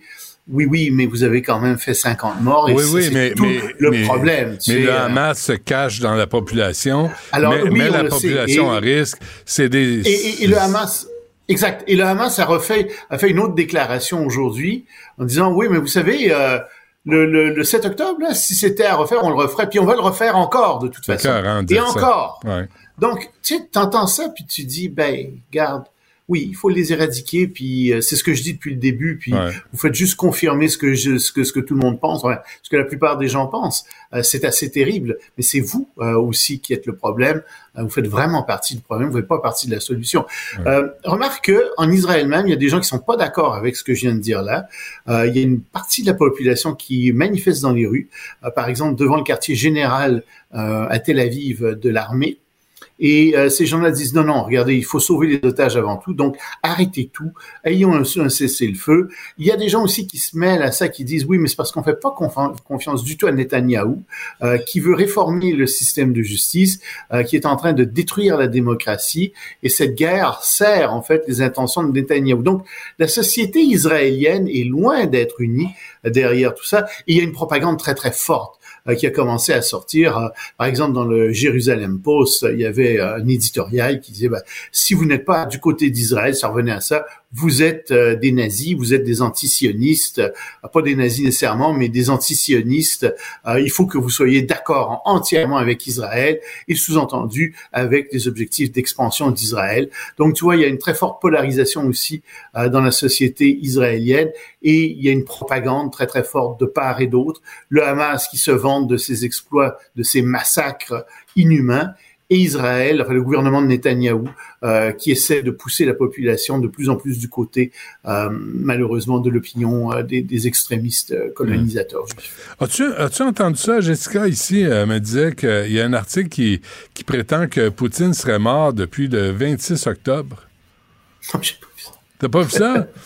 non, j'ai pas vu ça. me semble que ça serait, ça serait. C'est peut-être un de ces sosies qui est mort. Euh, euh, c'est possible. Mais euh, non, je pense que ça serait. Cinq jours, là, c'est beaucoup. Euh, non, non. Je, de toute façon, ça serait un secret qui serait gardé par trop de gens. c'est vraiment une théorie du complot, ça. C'est impossible. Mais The Hill, soit... ben, écoute. Mais The Hill, c'est un, un, un journal qui est connu. Reports of Putin's death might, might not be greatly exaggerated. C'est peut-être pas tant exagéré, on l'a. Ouais, mais, je... mais, imagine si c'est ah, vrai. Écoute, écoute, il y a bien des choses qui sont possibles dans ce monde mais disons qu'on l'aurait probablement su euh, depuis, puis ça fait un, un, gros, gros secret à garder par beaucoup, beaucoup de gens. Et surtout dans ce sens-là, je pense pas que ça arrive euh, comme ça, euh, qu'il meurt comme ça du jour, au, puis qu'on ne le sache pas euh, okay. depuis cinq jours. Qu'on passe 24 heures, euh, peut-être 48 heures, 72 heures au maximum, mais cinq jours, certainement pas. Ouais, mais avec euh, avec la Russie, on peut s'attendre à tout, mais effectivement, attendons attendons voir la, la, confirmation de ça. Donc, mettons que c'est pas c'est pas impossible, mais c'est très hautement improbable. Ouais. Mettons-le comme ça pour, euh, Disons pour ça, ça. Euh, en Ukraine, ça, ça c'est pas c'est pas fini non plus. Ben on n'en parle pas de l'Ukraine. Tu sais que j'en parle pas depuis quelques jours parce qu'évidemment toute l'attention est prise par ce qui se passe en, en Israël, dans la bande de Gaza. Mais les Russes ont lancé hier la plus forte attaque qu'ils ont lancée depuis le début de l'année contre euh, l'Ukraine. Ils ont attaqué 128 euh, cibles, euh, 128 euh, localités en Ukraine. Et je regardais la carte. Et mauvaise nouvelle, les Russes grignotent de plus en plus l'espace qui était occupé par les Ukrainiens. Ils reprennent, c'est très très lent, mais ils reprennent du territoire petit à petit. Et les Ukrainiens ont vraiment besoin du soutien occidental, du soutien des États-Unis. De toute façon, un général euh, américain le disait récemment, sans aide américaine, l'Ukraine va s'effondrer Mhm. et euh, la Russie va conquérir l'Ukraine. Mhm. Donc, c'est très, très important que cette aide arrive. Et en ce moment, il semble que euh, leurs munitions soient au plus bas. Bon, et à Londres, grand sommet sur l'intelligence artificielle. Oui, demain, un grand sommet qui s'ouvre. Et ça, c'est quelque chose qui me fascine, l'intelligence artificielle. Euh, je pense que c'est vraiment euh, quelque chose qui va changer l'avenir de l'humanité. Je suis pas le seul à dire ça. Euh, on en est au balbutiement de cette intelligence artificielle. Mais évidemment, ça vient avec des dangers. Euh, on a eu euh, ici des gens qui nous ont avertis. Il y a eu, tu te souviens de cette pétition euh, qui a été lancée Ouais. par un certain nombre d'éminents chercheurs dans le domaine qui disaient, même nous, on comprend plus ce que l'intelligence artificielle est en train de faire, comment elle s'autoprogramme elle-même, on n'est pas capable de les suivre. Alors donc, il y a une trentaine des pays qui sont réunis à Londres. Ça s'ouvre demain pour un grand, grand sommet sur l'intelligence artificielle. Et évidemment, comme c'est un grand, grand sommet, ben Elon Musk a été dans ce grand, grand sommet. Il a dit, ah, et, et je dois dire qu'il est assez fort pour dire des bêtises, Elon Musk. Euh, il a dit, oui, euh, si des environnementalistes se mettent à programmer de l'intelligence artificielle, nous allons vers la fin de l'humanité parce que les environnementalistes vont conclure que l'être humain est mauvais pour l'environnement et donc ils vont programmer l'intelligence artificielle dans ce sens-là qui va donc éliminer les humains. Et je me demande comment ce type peut être le type le plus riche du monde, avec des, raisonn- des raisonnements aussi simplistes. Est-ce que tu te souviens euh, du film L'armée des douze singes, Ouais. film de Ah, avec Bruce 1995, Willis. tu sais, avec, Ouais. oui, oui, puis le, le- c'était c'était justement ça. C'était un biologiste qui a fabriqué un virus parce qu'il était environnementaliste, puis il avait presque décimé toute l'humanité. Bon, ben écoute, oui, tu as toujours des scénarios catastrophes, tu as toujours des gens qui pensent euh, dans ces termes-là. Puis j'ai l'impression que euh, M. Musk aime bien penser dans ces termes Hmm. extrêmes. Euh, encore une fois, euh, la bonne chose, c'est qu'il attire l'attention sur le sommet. La mauvaise chose, c'est que, mettons que sa pensée n'est pas particulièrement raffinée. Ouais, sur les robots, l'intelligence artificielle. Euh, L'Allemagne pourrait abolir quoi? Le vendredi. Bonne nouvelle, hein? Plus de vendredi. Ah on travaille, on s'entend. OK. pas le vendredi, le jour même. Pas que la semaine aurait six, aurait six jours. Mais c'est très sérieux en Allemagne. Euh, il y a euh, 300 entreprises l'année prochaine qui vont tenter l'expérience de faire travailler les gens non plus 40 heures par semaine, mais 38 heures par semaine. Donc, on va travailler, j'imagine, euh, plus longtemps, surtout à partir de chez soi. Tu sais, quand on est chez soi puis qu'on n'a pas à aller au boulot, ben, on économise euh, du temps. Alors les gens se disent, ben, pourquoi est-ce qu'on travaillerait pas quatre heures, euh, quatre jours pardon par semaine, 38 heures, et donc euh, on n'aurait pas besoin de travailler le vendredi. Ça nous laisse un long week-end de trois jours. Euh, Il y a beaucoup de gens qui sont en faveur de ça. Le problème, c'est que il y a des gens qui sont contre et qui disent oui, mais on manque de main d'œuvre en Allemagne. Et enlever deux heures, c'est quand même beaucoup euh, sur 40. Puis ça va pas aider notre problème de main d'œuvre. C'est pas grave. Ils vont quand même essayer d'abolir le vendredi comme journée de travail normale. On va aller dans ce sens-là là-bas. Moi, je vais regarder ça avec euh, beaucoup d'intérêt. Peut-être que ça va marcher. Puis si ça marche, pourquoi pas l'importer ici? Absolument. Si ça marche. Loïc, euh, merci. À demain. Benoît Dutrisac. Sacramouille que c'est bon. Du L'autorité des marchés publics euh, s'est penchée sur la façon de faire euh, du ministère des Transports du Québec. Euh, on a avec nous René Bouchard, qui est directeur des affaires publiques et des communications à justement l'AMP. Monsieur Bouchard, bonjour. Merci d'être avec nous. Bonjour, M. Dutrisac. Euh, on parlera pas juste du tunnel Hippolyte-Lafontaine, je vous le promets. Parce que, euh, puis fa- faites-moi penser à la fin de l'entrevue de vous parler de l'échangeur Saint-Pierre, parce que ça serait une occasion ratée là, si je l'oublie. Mais euh, d'abord, euh, je sais pas si vous avez vu, mais avant-hier, dans la presse, on faisait presque une infopub sur les travaux du tunnel Hippolyte-Lafontaine. On disait que ça y allait rondement. Euh, C'est rendu à 2,5 milliards de dollars, avec quelques semaines seulement de retard. Vous, votre point de vue, euh, votre analyse, votre enquête ne perçoit pas la même réalité hein, face au tunnel Hippolyte-Lafontaine? Oui, ben, euh, M. Dutrisac, si vous me permettez, parce que les gens voient arriver l'AMP ce matin avec un rapport et doivent se demander ben, pourquoi est-ce qu'on arrive avec un rapport de cette nature-là ce matin? Ouais. Je vais juste rappeler quand même que c'est un mandat que nous avons reçu du gouvernement du Québec au moment de la création de l'autorité des marchés publics. On se rappellera que l'autorité a été créée suivant la commission Charbonneau. Donc, c'était la première recommandation et le gouvernement, à ce moment-là, avait déterminé qu'il fallait faire un examen de gestion contractuelle et que le premier ministère ou organisme avec lequel il fallait le faire, c'était le ministère des Transports du Québec. Alors, c'est à ce moment-là qu'on est arrivé avec un mandat d'une durée de trois ans, qu'on a commencé en 2019 et on se retrouve en 2022 avec la fin du mandat et du contrat, euh, ben, en fait, de l'analyse et de la gestion, de l'examen de la gestion contractuelle. Et on arrive aujourd'hui avec le constat final qui traite effectivement là, du tunnel Louis-Hippolyte Lafontaine et également de plein d'autres infrastructures au Québec. Ouais. Donc, je reviens à votre question initiale, Mhm. le tunnel Hippolyte Lafontaine.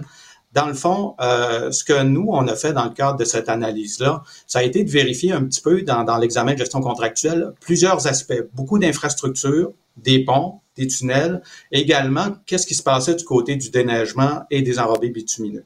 Donc, dans les infrastructures, le tunnel Hippolyte-Lafontaine, on s'est attardé à l'évaluation du besoin.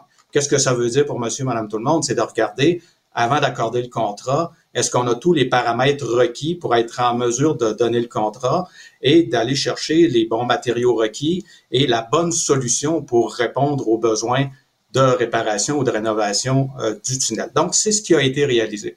Nous, ce qu'on a constaté dans le cadre de, l'analyse qu'on a fait, ça a été euh, de, voir le contrat qui a été euh, qui, a, été accordé, et c'est là qu'on s'est aperçu qu'il y avait une certaine euh, disparité entre les besoins et la solution qui a été trouvée. Donc c'est pour ça qu'on s'est retrouvé au moment de la, réflexion du tunnel avec un contrat, et c'est à ce moment-là que le, consortium s'est rendu compte que les, les, coûts étaient beaucoup plus élevés parce qu'il y avait beaucoup plus de travaux à réaliser à l'intérieur parce qu'on a constaté sur place au moment d'effectuer les travaux que la dégradation était plus importante que prévu. Alors, nous, notre position, ça a été de dire, si on avait réalisé un banc d'essai avant la réalisation des travaux, si l'évaluation avait été faite avant, on se serait pas retrouvé dans la situation Hmm. où là, on commence à percer des trous, on commence à regarder l'état du tunnel et on s'aperçoit maintenant que la dégradation est beaucoup plus importante. Donc, on l'a constaté une fois sur place, une fois que les travaux ont débuté. Et là, M. Bouchard, euh, on vient, euh, la planification déficiente des travaux d'entretien, c'est ça. Là. M. Bonardel, euh, vous le dites, là, il disait que c'est le genre de dégradation qu'on peut pas mesurer, qu'on peut mesurer qu'une fois les travaux commencés. Vous, vous n'êtes pas d'accord avec ça? Là? En fait, ce qu'on ce qu'on dit, c'est que cette évaluation-là aurait pu se faire avant de commencer à forer, à creuser, puis à, à voir. Donc, le banc d'essai dont il est question dans, dans le rapport pour les gens qui, qui, qui vont le lire sur les sections qui concernent le tunnel, ça a été de dire, de poser la question à savoir si le banc d'essai avait été réalisé avant, on se serait peut-être pas rendu compte ou on se serait rendu compte de certaines problématiques. Ouais. Et là, c'est pas en donnant le contrat, une fois que le contrat est donné, et là, on se retrouve avec un, un milliard de dollars additionnels qu'il faut, qu'il faut assumer. Là. Et des délais euh, euh, prolongés là, pour euh, finir les travaux. C'est quand même important ce que vous dites là, là ce que vous sortez, M. Bouchard, dans votre enquête, c'est que si une mauvaise planification fait que, un, ça coûte plus cher, puis les travaux durent plus longtemps. Absolument. Et ça, c'est l'essence même du rapport. Nous, on a voulu vraiment l'aborder sous l'angle également de la gestion des fonds publics. Alors, quand on dit qu'il y a eu euh, une mauvaise planification euh, des travaux, le meilleur exemple que je pourrais vous donner, c'est encore une fois là, dans, dans la région de Montréal, mais c'est le pont Papineau-Leblanc Ouais. entre euh, Laval euh, ou la rivière des Prairies. Euh, donc, le pont euh, a été construit en 1969. Le ministère des Transports s'est fait dire en 1982, faites attention pour ne pas qu'il y ait de la corrosion qui s'installe sur la structure. Il y a eu quelques rénovations, réparations qui ont été faites, mais pas en nombre suffisant. Ce qui a fait en sorte que c'est seulement rendu en 2020, donc on est rendu pratiquement 50 ans plus tard, où là, on mandate une firme pour évaluer l'état de la structure. Et là, le rapport tombe.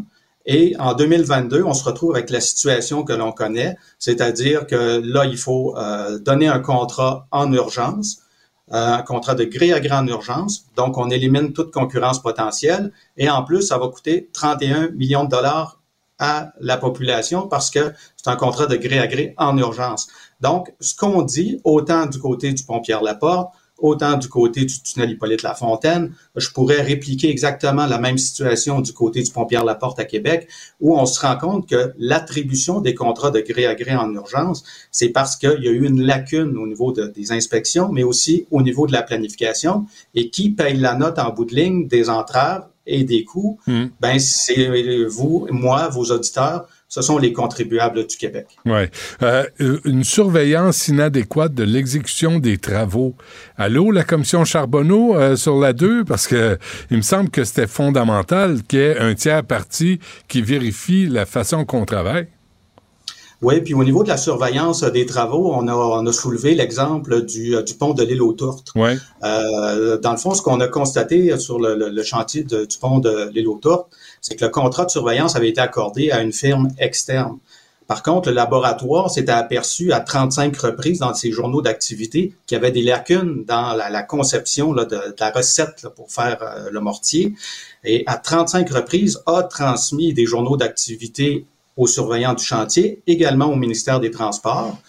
Euh, par contre, il n'y a personne qui a levé un drapeau avant la 35e fois. Donc, on se retrouve dans une situation où, là, encore une fois, bien, il y, a- il y a plusieurs étapes qui auraient dû être réalisées où quelqu'un aurait dû lever un drapeau pour dire, écoutez, on reçoit des journaux d'activité, euh, on semble dénoter là, des, des manquements, est-ce que c'est possible de corriger? Donc, c'est... le 35 rapport fois. en tant que- 35, fois, 35 M. Bouchard. Mais quand c'est que vous, vous l'avez vu et que le ministère des Transports l'a pas vu? Euh, ce que le ministère nous indique, c'est que considérant que le- le- la surveillance avait été confiée à une firme externe, bien, la responsabilité incombait à la firme externe. Euh, donc, euh, c'est là qu'on dit, bien, il doit y avoir quand même une certaine imputabilité. Il faut quand même surveiller, même si c'est un surveillant externe. Ouais. Euh, donc, le, le rapport en soi euh, se veut concret, il se veut objectif, et c'est pour justement mettre en lumière un certain nombre d'éléments comme ceux-là euh, qu'on veut faciliter le travail puis faire en sorte que les correctifs soient apportés. Ouais, à, à, quoi va... Parce que vous reprochez aussi au MTQ, ministère des Transports, de ne pas gérer sainement les fonds publics. C'est quand même, c'est quand même grave, là, ce que vous dites là. Euh, en fait, euh, je reviens à l'exemple que je vous ai donné tout à l'heure. Quand on dit que ça coûte 31 millions de dollars additionnels parce qu'on accorde un contrat de gré à gré pour des motifs d'urgence, euh, lorsqu'on en accorde un autre sur le pont Pierre-Laporte à 8 millions, on se rend compte après ça que le contrat qu'on a accordé à 8 millions, ben, il y avait déjà un autre chantier sur le pont puis qu'on pouvait pas faire les deux en même temps. Il faut enlever l'autre chantier, donc c'est un 2,8 millions additionnel. Donc, c'est cette accumulation-là de 31 millions plus 8 millions plus 2,5 millions qui font en sorte que on se dit, ben c'est l'argent des contribuables, ce sont des fonds publics, ouais. et nous, on a à cœur à ce qu'ils soient gérés adéquatement, et c'est pour ça qu'on fait un certain nombre de recommandations au ministère pour apporter les correctifs requis. Vous n'avez pas écrit dans votre rapport, M. Bouchard, cabochon quelque part, là? Il n'y a, y a, y a, pas, il y a pas ce mot-là quelque part dans votre rapport, vous êtes sûr? Euh, officiellement, on reste objectif, neutre. Les qualificatifs, je vous, je vous, laisse le soin de les, les ouais, garder okay. pour vous. Correct. Euh, mais pour nous, on souhaitait vraiment que ah, ce soit objectif, neutre et que les gens sachent, aient un portrait contemporain de la situation en 2023, okay, mais, de ce qu'on a analysé. Mais je vous amène ailleurs, M. Bouchard. Là. Vous êtes un citoyen, vous payez des taxes, vous aussi. Là. Je comprends que vous avez un mandat, je comprends que votre job est sérieuse. Moi, je m'en, je me moque pas de votre job, je moque de la situation parce que c'est à répétition. On le voit avec le REM, on le voit à chaque fois qu'on s'engage dans des gros travaux. Euh, il n'y a, a, pas des fois où vous êtes un peu découragé de voir comment on travaille au Québec? Euh, L'objectif de l'AMP, c'est vraiment de s'assurer de la conformité des organismes publics et des contrats qui sont accordés. Alors, euh, on en voit beaucoup, on voit beaucoup de situations et c'est pas uniquement du côté du ministère euh, des Transports. On intervient également dans d'autres organismes publics et euh, c'est pas toujours de mauvaise foi. Les, les, les, les organismes publics euh, accordent non, des vous, contrats, mais vous parlez de manquer de rigueur. un changement de culture. Ben, vous, vous parlez souvent de manquer de rigueur. Sais, un peu de rigueur, c'est de bien calculer, c'est de faire de la prévention, c'est de prévoir les travaux à l'avance. C'est pas travailler en cabochon, là. Tu sais, c'est de travailler comme du monde. Tu sais, si, on, si vous rénovez votre maison, puis vous commencez toujours à l'envers, euh, à un moment donné, vous allez euh, péter le budget. Là. Oui. Euh, c'est effectivement le travail qu'on fait pour amener les organismes publics à mieux planifier, à mieux exécuter, à mieux faire la surveillance. Ouais. Parce que l'évaluation des besoins dans, dans et là, je parle pas nécessairement juste du ministère des Transports, mais dans plusieurs organismes publics, ouais. on se rend compte que c'est négligé. Mais c'est important aujourd'hui de bien évaluer le besoin. Vous avez mentionné l'exemple de, de, votre maison, mais effectivement, avant d'entreprendre des rénovations, il faut savoir un petit peu qu'est-ce que je veux, puis combien j'ai de budget, puis combien ça risque de me coûter, euh, plutôt que de donner les clés à l'entrepreneur et de dire maintenant, ben écoutez, rentre dans ma maison, fais les travaux et euh, tu me donneras la facture à la fin. Ouais. Euh, donc, c'est un peu ça qu'on veut faire, changer les cultures. Ça fait pas longtemps que l'AMP est en place, ça fait cinq ans, mm. et c'est là qu'on veut euh, changer la culture dans les organismes publics et les amener vraiment à faire en sorte que la gestion contractuelle soit une priorité de gestion. Je ne sais pas si vous, allez, vous allez répondre à ça, M. Bouchard, là, mais quand vous parlez de changer les cultures, ça veut dire que quelqu'un, quelque part, doit être redevable des erreurs qui sont commises. Puis on a l'impression qu'il n'y a jamais personne responsable ni redevable. Euh, la première recommandation que l'AMP formule au ministère des Transports, c'est de se doter d'un plan d'action. Et dans le plan d'action, ce qu'on veut, c'est qu'ils mettent en place les mesures nécessaires. Et on va plus loin que ça. On dit dans quel échéancier, quel est le nom du sous-ministre responsable, quel est le nom de l'unité administrative responsable, et de nous faire des suivis. Donc, c'est pour éviter justement qu'on se retrouve entre deux chaises, qu'une recommandation se retrouve en se disant ben, qui en avait la responsabilité, euh, on l'a échappé. Euh, donc, on, on, veut vraiment s'assurer qu'il y a une imputabilité à haut niveau. C'est pour ça qu'on on indique le sous-ministre associé et l'unité administrative. Donc, ça fait partie des recommandations. On veut vraiment s'assurer qu'elles soient mises en œuvre. Et je vous dirais que on a déjà commencé à travailler avec le ministère des Transports euh, dans toute la question du déneigement. Donc, on a déjà rendu des recommandations euh, au ministère des Transports et ils ont commencé à mettre en place leur plan d'action et on a la collaboration du ministère des Transports. Votre, man votre mandat n'est pas terminé. Là. Vous, vous l'aviez pendant trois ans, mais c'est renouvelé? Euh, en fait, c'est qu'une fois le mandat terminé, euh, par la suite, on rentre dans les activités, je dirais, normales de, de l'autorité des marchés publics. Donc, on va continuer de suivre les contrats qui sont accordés. On va recevoir, dans certains cas, des plaintes, des dénonciations. Et là, on va faire l'analyse et, au besoin, on va rendre des décisions publiques à l'effet qu'il y a eu un manquement pour tel type de contrat ou dans telle situation. Donc, on va continuer à faire le suivi des recommandations qu'on a formulées, mais aussi on va entreprendre, euh, comme c'est le cas pour d'autres organismes publics, on va surveiller les contrats qui sont accordés. OK. Euh, je, avant qu'on se quitte, M. Bouchard, j'ai reçu le porte-parole du MTQ à un moment donné, euh, il y a trois semaines, un mois, et je lui parlais de l'échangeur Saint-Pierre, puis il me disait, ben c'est un travail de maintien à chaque fin de semaine échangeur Saint-Pierre est, fermé, est bloqué, est en travaux. Je me dis, est-ce qu'il n'y a pas là, justement, en fonction de votre rapport, manque de planification, manque de respect des, fonds publics, parce que c'est sans arrêt, et aussi des services aux citoyens. Qu'est-ce qu'un citoyen peut faire quand il voit ça? Est-ce qu'il peut s'adresser à vous? Euh, oui, absolument. Euh, si c'est des questions qui touchent la gestion des contrats, la façon dont c'est accordé. Oui, effectivement, on reçoit des communications ou des dénonciations de différentes personnes, euh, mais je terminerai là-dessus euh, tout simplement pour vous dire que, par exemple, le pont de l'île aux le nouveau pont, ben, ce sera un bel exemple. Donc, on sait qu'il va y avoir une durée de vie qui va s'échelonner dans le temps. Donc, c'est le temps à ce moment-ci d'être capable de, de planifier, de voir venir, de regarder les inspections qu'il y a à faire au fil des ans, de faire le suivi ou de suivre les recommandations qui sont qui sont faites par les experts, par les concepteurs, par les gens au ministère qui ont cette expertise-là, pour pas en arriver dans, je ne sais pas, 40, 50 ans à la situation qu'on connaît aujourd'hui. Ouais. Très bien. René Bouchard, euh, l'autorité des marchés publics, un gros merci à vous d'avoir pris le temps de nous parler. Bonne chance. Ça fait plaisir. Au revoir. Au revoir.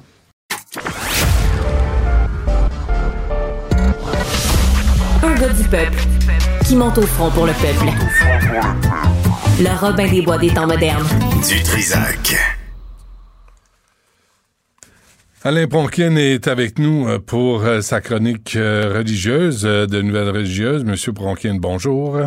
Bonjour, Benoît. Bonjour. Alors, oui. Je vais essayer de trouver des solutions parce que je veux prendre exemple sur toi, Benoît, qui essaye souvent d'aider, Ben de trouver des solutions à des difficultés. Et puis là, je sais qu'on en a une avec le transport, dont le REM, où les usagers sont un petit peu pris en otage. Alors, je t'ai trouvé un exemple. Ça se passe actuellement au métro de Mexico. OK. Écoute ça, Benoît. Hermanas, hermanos, están viajando ustedes. La mayoría por trabajo. El viaje para veces es una rutina. A la mañana andar, volver. A veces aburrido. A veces es incómodo porque en el metro se viaja apretado. Todas las aventuras de un viaje. Oui. Alors, comme tu comprends, Benoît, c'est le pape François qui s'exprime aux usagers du métro. Ça a commencé cette semaine. Qu'est-ce qu'il dit essentiellement? Il dit, frères et sœurs, je vous accompagne sur le chemin. Au moins, il y a lui qui les accompagne sur le chemin. Il dit, nous voyageons avec des espoirs, nous voyageons avec de la tristesse, on en connaît, nous voyageons de façon routinière, nous voyageons ensommeillés parce qu'on n'a pas assez dormi, souvent c'est ennuyeux, souvent c'est inconfortable, la vie c'est un voyage qui porte ses fruits, puis là il dit prenez soin des enfants, des personnes âgées, des personnes âgées qui sont notre mémoire, et, et il dit bon voyage à la fin.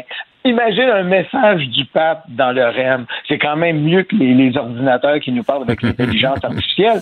Et pour te dire, Benoît, à Mexico, euh, il y a 12 lignes de métro, 195 stations, et c'est ce qu'on entend jusqu'à la fin du mois de novembre. Je trouve que ça pourrait aider. Tu as l'impression que le pape est avec toi quand il n'y a plus rien qui bouge.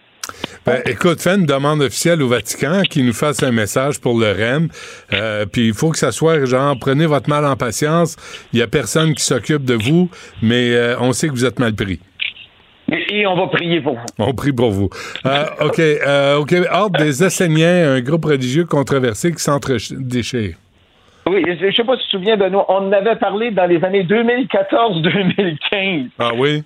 Le groupe exénien, c'est, il, il est toujours dans les cantons de l'Est. À Cookshare, Eaton, et il violait les, euh, les, les règles de zonage. Et la municipalité avait dit, écoutez, on va vous poursuivre, vous allez devoir respecter nos règles de zonage. Alors, il y a eu des procédures sur procédures sur procédures. Dis-toi que ça a duré un bout de temps. Finalement, en 2021, la Cour supérieure a rendu un jugement en disant, vous devez respecter euh, les règles de zonage. Euh, tu vas me dire, bon, ben, c'est réglé depuis 2021. Non, Benoît, parce que ces dossiers-là d'ordre religieux ou d'organismes religieux, ça peut durer longtemps. Eh bien, imagine-toi donc, Olivier Manitara Martin est décédé subitement à 56 ans en 2020, en 2020. Alors, qu'est-ce qui se passe? Problème, qui lui succède? Et là, tu as un schisme dans cette euh, église-là. Euh, simplement pour te dire, le terrain en Estrie a une valeur d'environ 6 millions de dollars. Donc, Hmm. quand tu parles de valeur de terrain, tout le monde arrive. Il y a deux clans principaux. Son fils aîné, Nazar Guérin, qui, va, qui est avec sa mère, qui, qui disent, écoute, le pactole, tout ce qui est là nous appartient. Et as la mère du défunt qui dit, non, non, non, c'est à moi, j'en ai une partie. On parle de 6 millions. On parle euh, de d'entités qui sont dans le Delaware. On parle d'entités qui sont dans le Panama. On parle d'une propriété dans le sud de la France. Alors, tout ce beau monde-là conteste. Ils disent, ben, il y en a un bout à moi, il y en a un bout à moi. Non, c'est à moi. Et là, la Cour supérieure vient de rendre son jugement, il y a quelques, quelques jours de ça, qui dit, ben, ça appartient au fils aîné Nazar Guérin parce que euh, le, le- le- le monsieur, c'est la juge Joanne Brodeur qui a décidé ça, parce qu'on est dans une lignée d'une dynastie royale. Donc, c'est au fils qui va succéder. J'imagine qu'il va sûrement y avoir un appel de jugement là.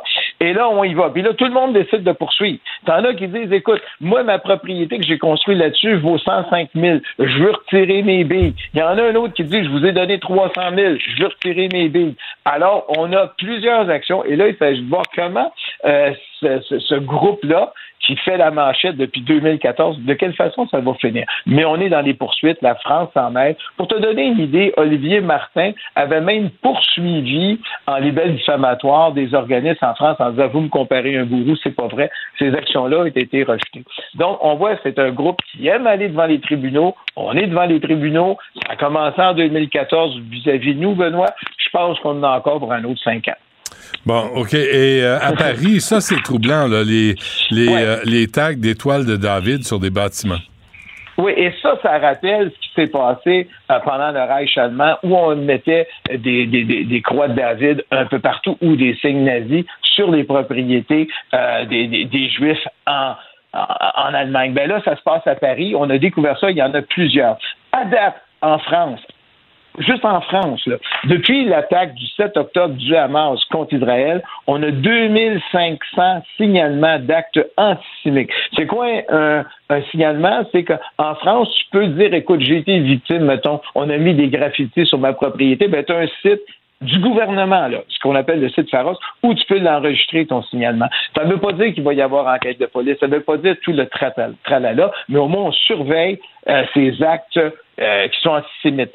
Juste pour te donner une idée, depuis le 7 octobre, tout incident confondu, on en a à peu près 6 000 qui ont été faits. Ah ouais. Euh, et là-dessus, il y en a 430 qui ont une enquête de, euh, 230, excuse, qui ont une enquête de police et tu as eu des interpellations. Mais ce qui est grave, c'est que et là, on en met partout. Là. Tu vois ça vraiment, les étoiles de David Mm, qui sont mises sur les propriétés, ils sont écrites en bleu, mais tu en as 2500 et ça, c'est grave. Il dit, les gens disent, écoute, on se recroirait au, au deuxième Reich, ça n'a pas de sens. Il faut arrêter ça. Et ça, c'était parce que je voulais en parler un petit peu, mais j'ai dit, on en parle déjà beaucoup de ce qui se passe euh, en Palestine. Mais c'est ça. Du côté du Vatican, ben là, le Vatican a appelé l'Iran pour essayer de trouver des solutions.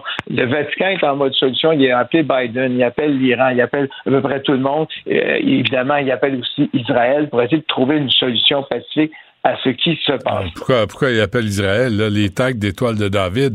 C'est les, c'est, les Ouais, je sais, antisémites, mais- là, qui font ça. Oui, oui, mais les, les, les, les- oui, mais il appelle un peu tout le monde pour essayer d'arriver à une situation de paix. C'est que là, le Vatican est en mode essayer de solution par le dialogue. Des fois, ça peut donner quelque chose. Si au moins on peut faire libérer les otages, ça Ok. sera au moins ça de prix. Et en Espagne, il y a un rapport sur les violences sexuelles commises sur des mineurs. Oui, et là, c'est le- gouvernement espagnol qui dit, écoute, on aimerait savoir qu'est-ce qui se passe au niveau des violences sur euh, les mineurs, parce que l'Église en Espagne ne bouge pas tellement vite. Et on s'est rendu compte, ben, écoute bien ça, Benoît, 1% de la population adulte, sur environ 39 millions, a été victime depuis 1970 ça veut dire dans l'époque moderne, euh, alors d'agressions sexuelles commises dans le cadre d'une église, dont 0,6 par des prêtres. Ça, ça veut dire qu'il y a environ 195 000 enfants qui ont été agressés par des prêtres en Espagne. Et euh, si on prend dans le cadre d'une église, ça peut être par des laïcs en église, tu parles de 390 000 à 400 000 personnes. On ne dit pas spécifiquement le nombre, mais quand on fait le calcul à partir du 1, du 1 Et là, on, souligne aussi qu'en Espagne, tu as 11,7% des personnes qui ont été victimes d'abus sexuels dans l'enfance, dans le milieu familial. Fait que ça fait du monde. Et là, on a demandé à l'Église qu'est-ce qu'elle en pense. Ben là, l'Église a dit, ben écoute, nous aussi, on fait notre rapport. On a commandé un rapport à notre firme d'avocats et on va l'avoir, puis on va vous dire euh, au mois de novembre. Mais actuellement, on dit, écoute, le chiffre de 400 000, c'est peut-être beaucoup. Mais il faudrait... Euh, écoute, là, c'est de plus en plus difficile pour l'Église de manœuvrer euh, avec toutes ces agressions sexuelles-là. Mais là, okay. l'Espagne payé. Dernière affaire, dernière nouvelle, euh, Alain, là, sur la laïcité et le volleyball.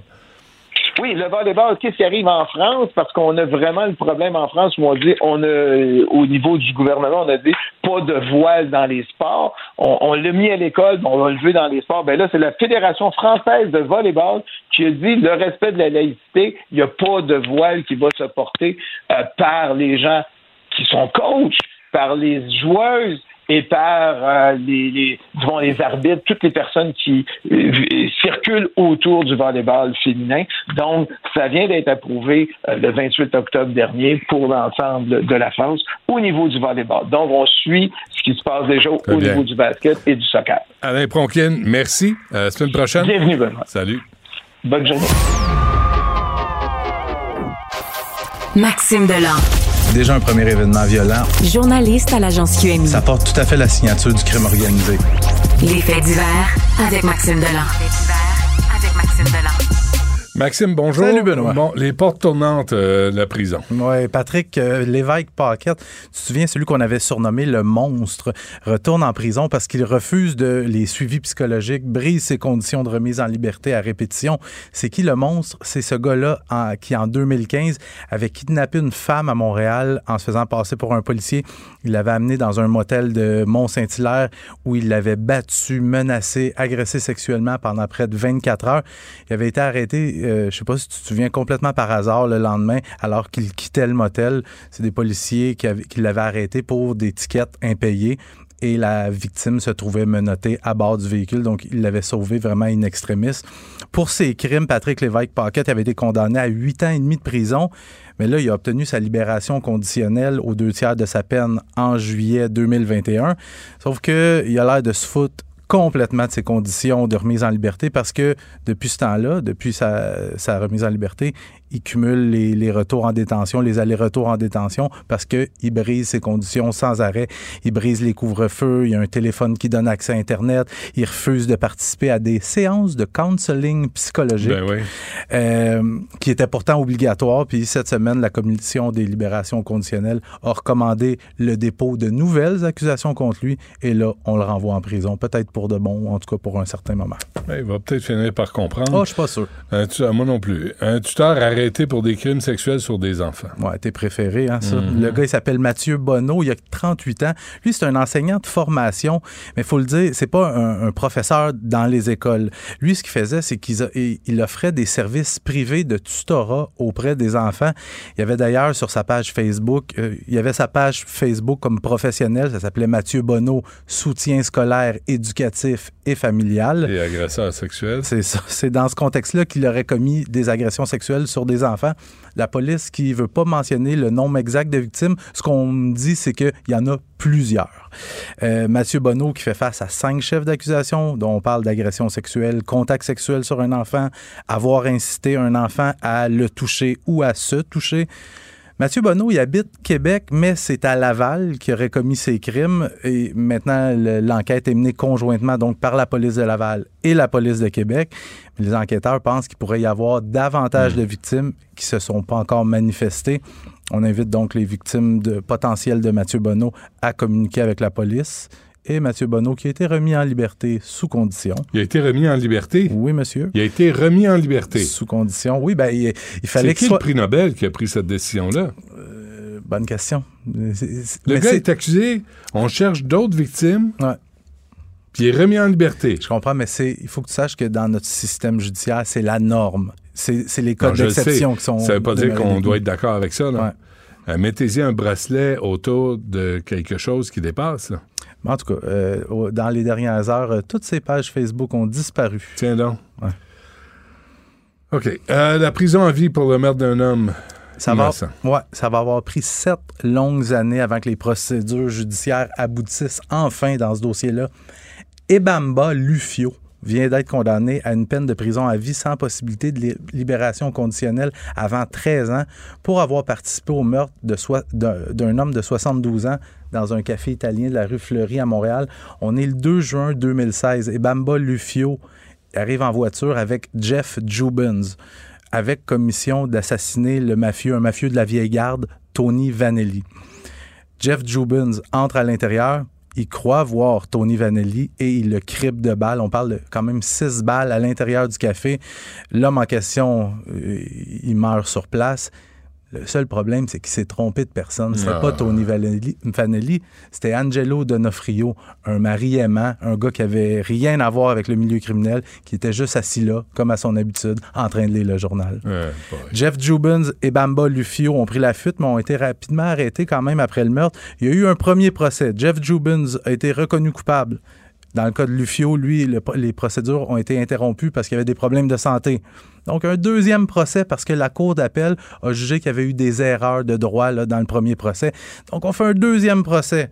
Et là, Mbamba Lufio plaide coupable à une accu- accusation de meurtre non prémédité. Tandis que Jeff Jubin, son complice, celui qui a tiré, lui est reconnu coupable au terme d'un procès devant jury. Donc, Lufio, prison à vie avec possibilité de libération conditionnelle euh, avant 13 ans. Et pour son complice, on devra avoir la peine cet après-midi. Mais on peut penser que ça va être euh, peine de prison à vie sans Hmm. possibilité de libération avant 25 ans. Sixième fois, restaurant euh, libanais qui Ouais, je, termine avec ça. On parle du restaurant Al Sultan, situé sur le boulevard Curé-Labelle, dans le quartier Chamédé à Laval. Regarde les pompiers qui sont appelés là à 2 heures cette nuit. Ils arrivent, ça brûle. Ça brûle euh, ça brasse, hein, Laval? Oui, mais dans, dans ce cas-là, j'ai appelé euh, un contact policier à Laval. Je disais, c'est encore un truc d'extorsion? Il dit, ça regarde vraiment pour ça. C'est la sixième fois depuis le printemps que ce restaurant-là est ciblé par un incendie criminel ou une attaque au cocktail Molotov. Tu sais, je te le rappelle, je t'en parle souvent, les tentatives d'extorsion, c'est des réseaux criminels qui vont voir des restaurateurs, des propriétaires de bars en Mhm. disant on vous offre un service de protection. En fait, vous n'avez pas trop le choix. Mhm. Vous nous donnez tel montant d'argent par mois. Là, tu as des commerçants qui veulent pas, qui veulent pas plier. Puis qu'est-ce qui arrive? Ben, on les on menace de brûler leur commerce.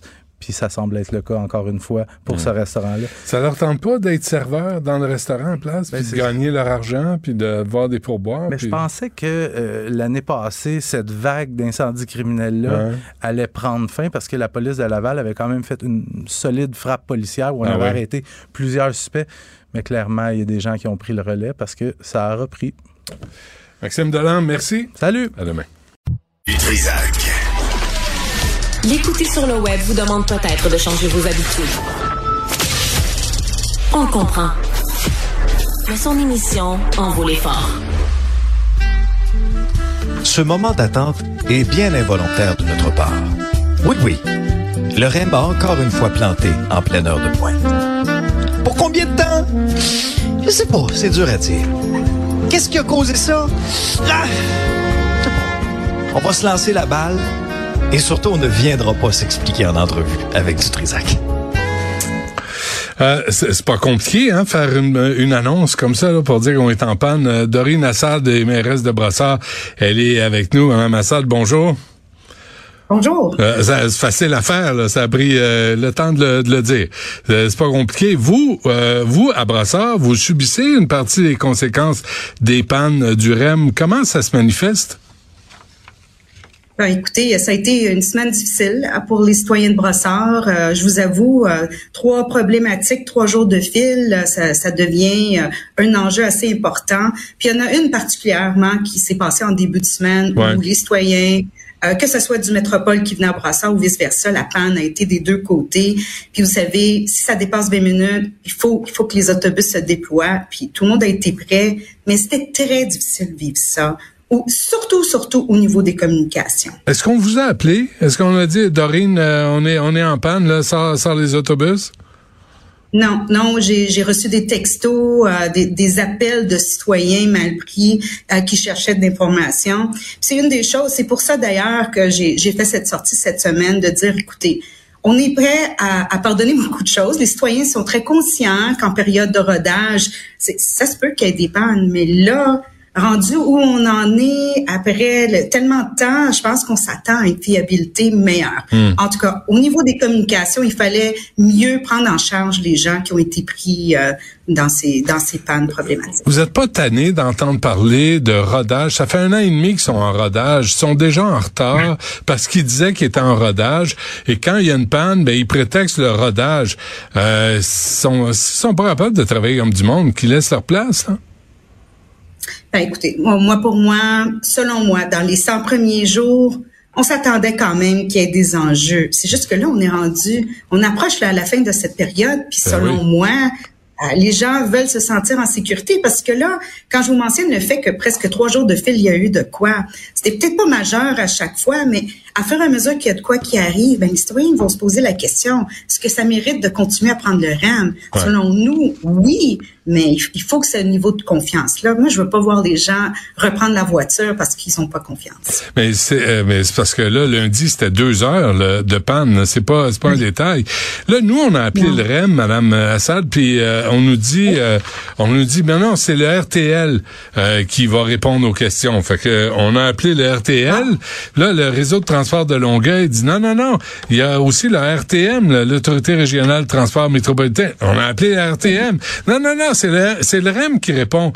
Euh, oh Vous avez fait le tour. on, a, on peut pas faire plus de tour. Là, on vous appelle en plus. Fait que, là, tu dis, il y a, il y a personne. Et la ministre Guilbeault, vous, vous lui demandez, là, je veux pas vous mettre des mots dans votre bouche, là.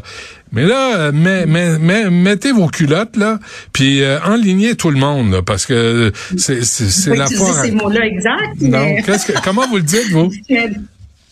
Ben moi, dans le fond, on exige un plan de communication, puis vraiment, surtout, euh, il faut que les citoyens soient respectés là-dedans, puis euh, il faut vraiment que les qu'on soit rendu à un autre niveau là, euh, en lien avec la fiabilité. Ok, mais quand vous parlez... les gens sortaient des stations, savaient pas où aller. C'est pas acceptable. C'est pas en faisant un tweet qu'on règle le problème. Mais le monsieur Batani là, qui s'occupe de la CDPQ Infra là, tu sais, qui, qui, qui a l'air trop occupé à répondre aux questions. Euh, moi, on m'a dit, il y a un porte-parole d'Exo, Mme Massal, qui m'a dit ici à l'émission que le REM a saccagé le système de réseau de transport sur la rive sud, qui allait vraiment bien. Moi, je le prenais. À un moment donné, j'ai pris tout un an. Je prenais l'autobus pour aller travailler. C'était magnifique. Là. C'était simple, c'était parfait. C'était destination centre-ville. J'étais vraiment heureux, confortable, vraiment là. Tu sais, faut le dire quand c'était le service bien. Fait que vu que ça allait bien, ah, on a mis la hache là-dedans. C'est pas, vous êtes pas frustré de voir ça que le REM a monopolisé, a saccagé le système de transport sur la rive sud? Regardez, c'est sûr qu'on avait un réseau d'autobus efficace qui amenait les citoyens de Brassard au centre-ville. Ça marchait bien. Mais là, on a quand même un, projet structurant de transport qui vient d'être introduit dans le réseau. Et moi, je m'attends quand même à une période. Moi, je ne veux pas utiliser le mot période de rodage, mais c'est sûr, c'est sûr qu'on vient d'amener quelque chose de nouveau. C'est sûr que ça va être un ajustement pour la population. D'où l'importance de continuer à mettre l'argent dans le transport en commun pour s'assurer que tous les autobus se rabattent comme il faut au REM. D'où l'importance de la fiabilité, euh, que ça soit tout fluide. Êtes-vous trop compréhensif? Êtes-vous trop compréhensible? Ah, là? Parce que là, à un moment donné, ça va faire. Que ça a été annoncé avant que je devienne mairesse, puis je veux faire le mieux que je peux pour m'assurer qu'on réduise les ah, inconvénients. Je comprends. C'est vraiment un enjeu de gestion du changement. Fait que sachant que c'est là, au lieu de dire on n'en veut pas, c'est plutôt ben, est-ce qu'on peut comment ce projet-là peut devenir au bénéfice? De la population. On va pas dé- on va pas défaire ce qui est co- ce qui est construit même si ça a été mal fait là, on va pas recommencer. Mais êtes-vous capable de dire là ça va faire? Là ramassez-vous puis organisez vos communications euh, puis ramassez enlignez-vous sur les rails et la période de rodage c'est terminé. Puis si t'es pas faire la job, laisse la place. Moi il me semble que vous devriez être capable de dire ça au nom des citoyens. Ben, regardez, on a sorti notre communiqué. Moi, j'ai fait la sortie cette semaine en disant, là, on était prêt à accepter certaines choses dans le passé, mais là, on est rendu ailleurs. Ça ne peut plus continuer comme ça. Pas au stade où on se trouve. Parce que là, on est en train de perdre le respect des gens et, les- et c'est très difficile à vivre. là. Ouais. D'être en panne comme ça, de pas savoir rien. Non, je pense qu'on est, on devrait être rendu ailleurs. C'est pour ça, d'ailleurs, que je lance cette, euh, cette cri du cœur Ouais. ministère de Transport. Mais un ultimatum, là, là qui se ramasse, là? Non? Un, un ultimatum, là, ça va faire. Ramassez-vous, ça ça coupe un peu, mais oui. Ben, moi, moi, je veux que ça fonctionne. Tout le monde veut que ça fonctionne. Et ça, ça veut dire que le ministère de Transport doit jouer son rôle. Et puis, euh, là, tout ce que ça fait, c'est que les gens vont arrêter de le prendre. C'est ça qui C'est va ça que les gens disent. OK, Ils ont je- confiance. Je- Euh, je- on- fait que je veux pas qu'on rate la cible. Là. Il Mhm. faut continuer à, à être efficace Ouais. et de respecter. Ben, Mais il n'y a pas de rabais pour, il y a pas de rabais pour les usagers, là. Les usagers ont un service de, de, de coin-coin, mais ils payent le plein prix, puis c'est Indigo qui gère le stationnement chez vous, euh, au 10-30, ce ce qui est une compagnie française. On aurait dû donner ça à la SPAC, qui est un organisme paragouvernemental. Non, on donne ça à Indigo à, 20 à 120 pièces par mois. C'était écœurant, Madame Assad. Ça n'a pas d'allure. C'est des décisions Ça, ça a débiles. été une gestion. Il y a eu des changements qui, qui s'est. euh, Selon moi, on aurait pu prendre quelques meilleures décisions, mais euh, c'est sûr. Euh, on a un, un, un, un échange de plus à faire quand on, a- on arrivait à y aller directement. Ouais. Ça a été un coût raisonnable. Là, on voit que c'est plus cher. Euh, je me rappelle quand j'étais conseillère municipale, j'avais déposé un mémoire moi-même en se disant, s'il te plaît, assurez-vous de mettre tous les éléments gagnants pour que les gens adhèrent, ça incluant tout, la gestion des stationnements, le tarif. Les, les citoyens sont prêts à payer un peu plus cher, mais il faut qu'il y ait une bonification de service attachée, pas un, un stop de plus. Fait que je comprends tous ces irritants-là. Et malgré tout ça, je vous dirais, je sens que la population est quand même heureuse avec l'arrivée du REM. C'est juste qu'ils s'attendent que ça soit meilleur, que ça soit que ça fonctionne. fiable. Ouais. Exact. Que- Question quiz avant qu'on qu'on qu'on se quitte, Mme Assad. Il n'y a rien gagné. innocent vos questions quiz, mais d'accord. je- Ce matin, euh, j'habite sur la rive sud, vous le savez. Euh, Ce matin, je, je prends le pont Champlain. J'ai dit, hey, coudon, pourquoi il y a encore une voie réservée pour les autobus alors qu'il n'y a plus d'autobus sur le pont Champlain? Ben là, c'est pas à moi que vous devriez poser la question. Je pense que Geneviève Guibault pourrait vous répondre à celle-là, non? Euh, oui, mais je, je, je m'essaye Ah, avec vous, là. Je vous dirais que dans la période de rodage, Ah bon. il faut qu'on soit prêt à amener des autobus pour déplacer les gens en cas de panne. Fait que selon moi, euh, c'est c'est pour maintenir cette possibilité. OK, OK. Donc, c'est nécessaire parce qu'il va y avoir d'autres pannes. Hein? Mais il n'y a pas eu d'autobus. Hein? À l'île des Sœurs, les usagers attendaient les autobus. Puis la RTL dit pas moins, la RTM dit pas moins, puis la REM dit pas moins. Alors, c'est qui qui va envoyer des autobus aux usagers du REM quand il va être en panne? Ça va être vous? Qui va envoyer des, des autobus aux usagers du REM quand il va être en panne? Ben, c'est la responsabilité de l'autorité. Mais le pouvoir a été délégué au, au réseau de transport de Longueuil pour aider dans les cas de panne. Puis le RTL a bien joué son rôle. RTL était prêt à partir du moment qu'ils ont été appelés puis ont déployé les efforts nécessaires. Moi, c'est pour ça que je disais, premièrement, il faut, faut vraiment régler cet enjeu de panne et surtout être plus clair au niveau des communications pour que les citoyens sentent qu'ils sont pris en charge. Parce que c'était pas ça qu'on a vécu cette semaine. Et au niveau du RTL, moi, je trouve que on avait été délégué un pouvoir puis on l'a bien fait. Là. C'est- Je trouve que moi, j'ai j'ai- j'ai pas de critique à faire à ce niveau-là. Très bien. Dorine Assad, mairesse de Brassard, merci. Bonne chance. Merci beaucoup. Il s'enflamme, il s'insurge, il parle avec émotion. Benoît Dutrisac, aussi divertissant qu'édifiant. La rencontre du rocher du Trisac. Dans ce cas-ci, est-ce que c'est criminel? Pantoute. Une dualité qui rassemble les idées. Mais non, tu peux pas dire ça. On rembobine cette affaire-là. Non, non, non, non. Prends soin de toi, là. Oui, Hein, tu me protèges. Je le sais. Compte toi-même. La rencontre du rocher du Trisac. Écoute, Benoît, quand Ouais. je parle. Sophie, parlons de la colonne euh, manque de jugement. Ah, la colonne manque de jugement. Mon Dieu, on peut la mettre souvent. Puis c'est bizarre parce que Justin Trudeau se trouve vraiment souvent dans la colonne manque de jugement. Puis c'est colonne manque de jugement, puis ça a à voir avec des déguisements. Ouais. Tu sais, c'est soit lui ou d'autres mondes qui se déguisent. On rappellera quand même les trois instances de blackface, Ouais. où il s'était déguisé en noir alors qu'il n'est pas noir. Mhm. Les Avec, avec déguisements. un bas dans son. Avec un bas dans son entrejambe pour montrer, parce qu'évidemment, on sait bien. Euh, Deuxième cas de déguisement vraiment douteux, son voyage en Inde, où la famille au complet, tu madame, Mm. monsieur, puis les trois enfants étaient déguisés euh, en indien alors qu'ils ne sont pas indiens. Et là, c'est un autre cas de, euh, de déguisement T'as oublié douteux. le déguisement de premier ministre. Oui. Ça, c'est un autre Les affaire. chaussettes de premier ministre. Bon. Alors, euh, hier, c'était l'Halloween et sur son compte Instagram et sur Twitter, un petit peu partout, Justin Trudeau a mis des photos de, ses, de, de différents déguisements. De- on sait qu'il a trois enfants. Son fils, Adrien, a trouvé rien de mieux que de se déguiser en personne décapitée.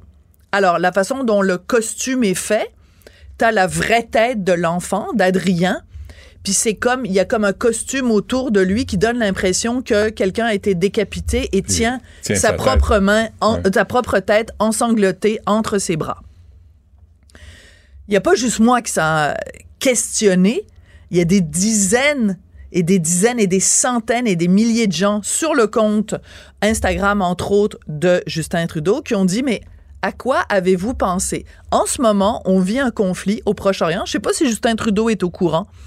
Et depuis le début, ce qu'on entend dire qui émane des événements du 7 octobre, c'est qu'il y a des enfants et des adultes qui ont été décapités. On a retrouvé pas plus tard que euh, il y a quelques jours une, une fr- fraction du crâne d'une jeune germano-israélienne qui avait été euh, tuée pendant les événements du 7 octobre et on a retrouvé sa tête mais pas son corps.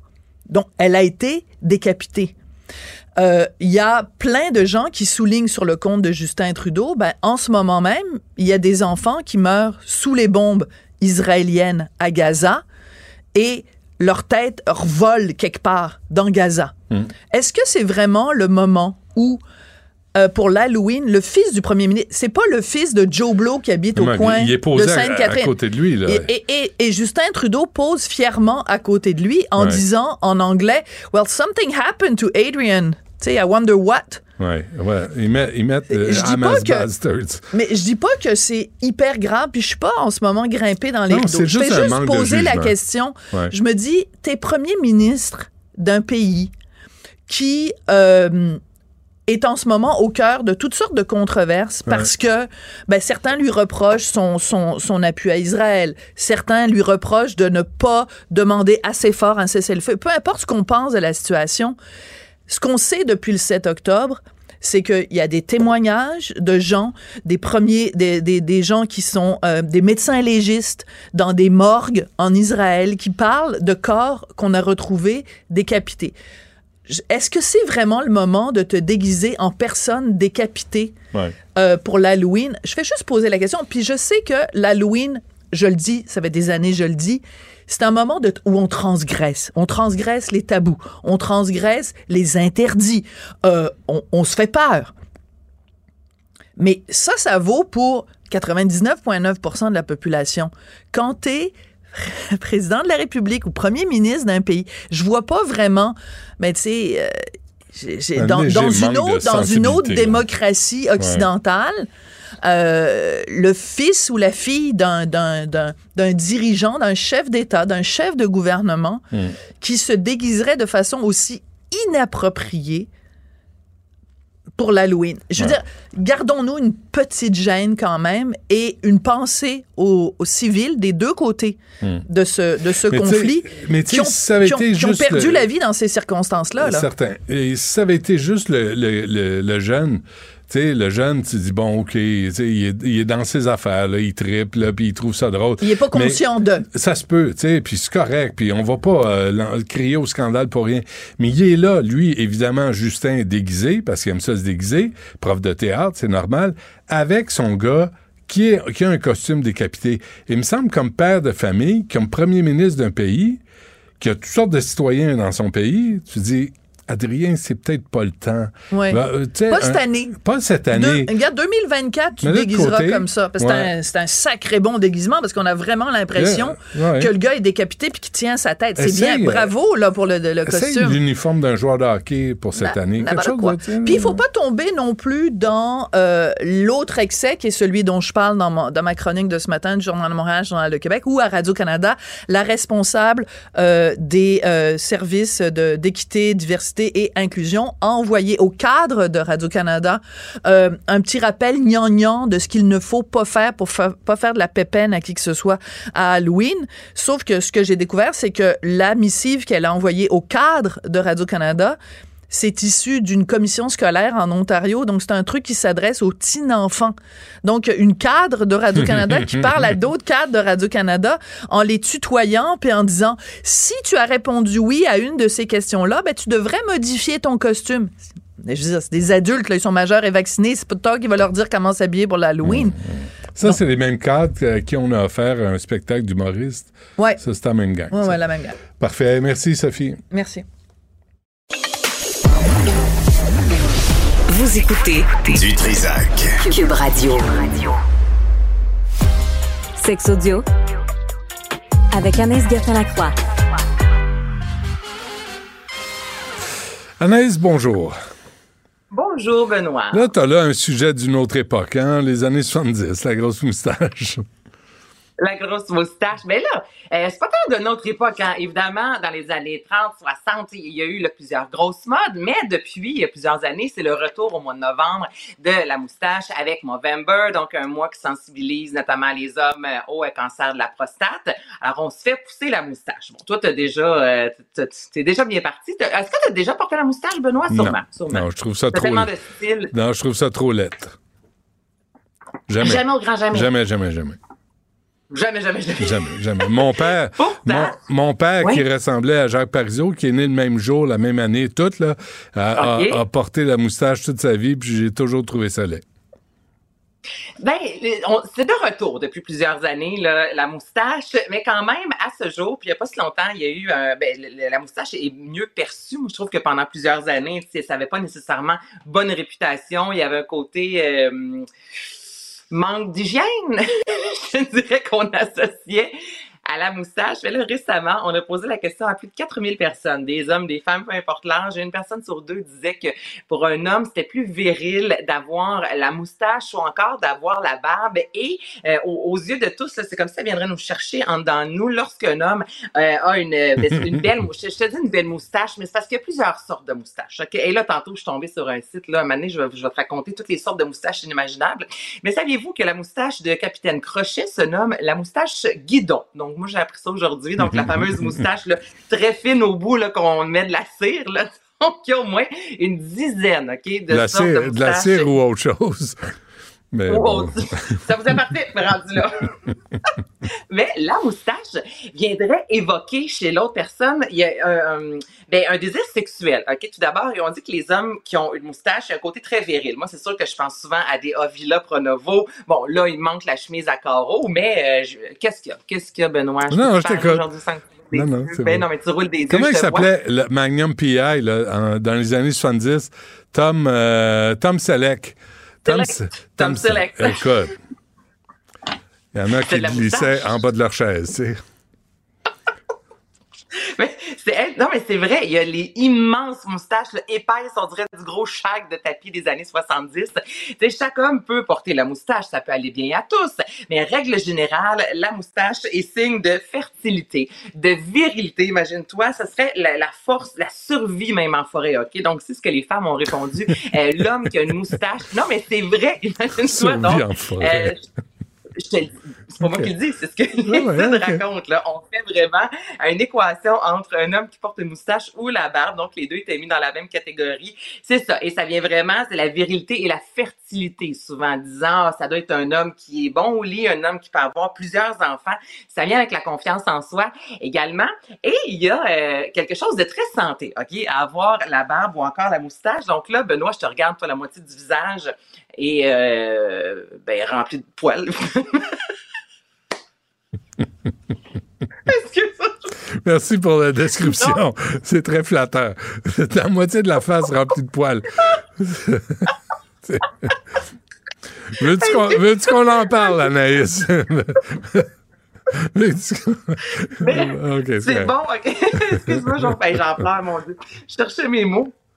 Mais c'est prouvé que pour euh, l'épiderme, donc pour la peau, avoir évidemment la barbe ou encore la moustache, tout d'abord en périphérie de la bouche, donc ce que tu as présentement, euh, ça aiderait à éviter d'avoir de nombreuses bactéries ok, dans la bouche. Ça protège également des rayons UV, donc ta peau en dessous, Benoît, serait beaucoup plus élastique que des hommes de ton âge qui ont jamais porté euh, la barbe ou encore la moustache. Donc, ce serait, ce serait que du positif pour les hommes d'avoir, de porter la barbe ou la moustache. la moustache. Donc, non seulement euh, vous avez, ben, on, souvent on a l'impression que vous êtes plus viril. Là, je te parle vraiment de ce que l'étude dit. Et pour la peau, même le cancer de la peau, ce serait une bonne chose puisque vous êtes Ben oui. protégé. Donc, ça, c'est toutes les bonnes raisons de faire Movember. Mais bon, si ça te tente pas de te faire la moustache, euh, Non. ça t'appartient. Puis il y a ceux qui, on s'en était déjà parlé, toi et moi, le No Not Movember et November, dis-je bien. Et ça, ce sont les, euh, les hommes qui décident de ne pas éjaculer pendant tout le mois de novembre. Donc, le but, c'est de faire jaser euh, du pénis central, des testicules et de la santé de vos organes génitaux. Donc, il y a ce gros mouvement-là qui existe environ depuis 2018. Alors, plusieurs hommes qui se disent, pendant un mois, aucune éjaculation, ça sera, euh, ça sortira un peu plus fort, je te dirais, à la fin du mois. Et le but, c'est de faire parler de votre santé euh, des organes. mais- Mais, là, je sais que tu vas me dire que c'est bon éjaculer, hein? Tu t'en vas-tu là? Non, mais, mais, pour- mais pourquoi? Pourquoi se, C'est là que tu t'en allais? mais pourquoi se punir, tu sais, pour, pour, pour une cause? Ben là, se punir pendant un mois, le but, c'est de faire réagir, de faire jaser. En même temps, selon euh, la science, on dit que pour être en santé, un homme devrait éjaculer 21 fois euh, au minimum dans un mois. Si pendant un mois, il n'y a pas éjaculation, là, je pense pas que c'est la fin du monde pour euh, votre Cancer de la prostate. corporelle, mais... Ouais, mais là, un mois, là, Benoît, je pense pas que c'est la fin du monde en même temps. Ben, ça peut. Ça- Ben, c'est selon, c'est selon. Pas la fin du monde, mais la fin d'un couple, là.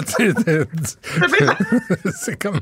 Hey, euh, Si bon. votre couple ne dure pas parce qu'un mois de temps, il n'y a pas eu de relation sexuelle, je pense que déjà là, le couple était pas fort. là. Je suis désolée de me Ah, permettre de dire ça. Ben là, crimbine de Colline, là, Ah, c'est des, c'est des choses qui arrivent. Ben Quand oui, tu as un je jeune comprends. enfant aussi, des fois, ça arrive. hein. Donc, le but, c'est un peu comme arrêter de boire veux-tu- pendant un mois. Ben là, Veux-tu partager quelque chose avec nous, Anaïs? non, ben non, tout va bien, Albert a 5 ans. Mais euh, OK. Est-ce que. Il, est, euh, il- ah, il te reste juste une minute. Veux-tu faire l'autre sujet? ouais. Non. Pense-y. T'as t'as 45 secondes pour y réfléchir. prends, prends le temps, Non, on pas pressé. demain. Oui, OK. Mais je trouve ça vraiment intéressant. Ce sont des caisses blabla en France, OK? Donc, on va en jaser demain plus en détail, mais ce sont des caisses maintenant, si tu vas à l'épicerie, Benoît, et Ouais. tu as envie de jaser. Ben, tu m'en parleras demain. Pour contrer la solitude. Ah, c'est bon, ben, ça. Tu parles, OK, on s'en parle demain. OK. Oui, mais c'est ça, Toi- on va en jaser euh, toi- plus longtemps demain. Toi, euh, préfères-tu un homme avec une barbe ou pas de barbe? Ben, ce serait difficile de dire euh, le contraire. Mon mari a les cheveux longs puis une barbe, puis j'ai toujours dit rase-toi pas ça, sinon je te jure que ça va mal aller. Donc, euh, Eh boy, fait qu'il y a des couples qui tiennent sur l'éjaculation, il y en a qui tiennent sur la longueur des cheveux. Ça, ça tient pas à grand-chose. Ouais. Bon, parfait. Merci Anaïs. On se reparle demain. Merci demain. à toute l'équipe. Yasmine Abdel Fadel s'en vient à l'instant. Cube Radio.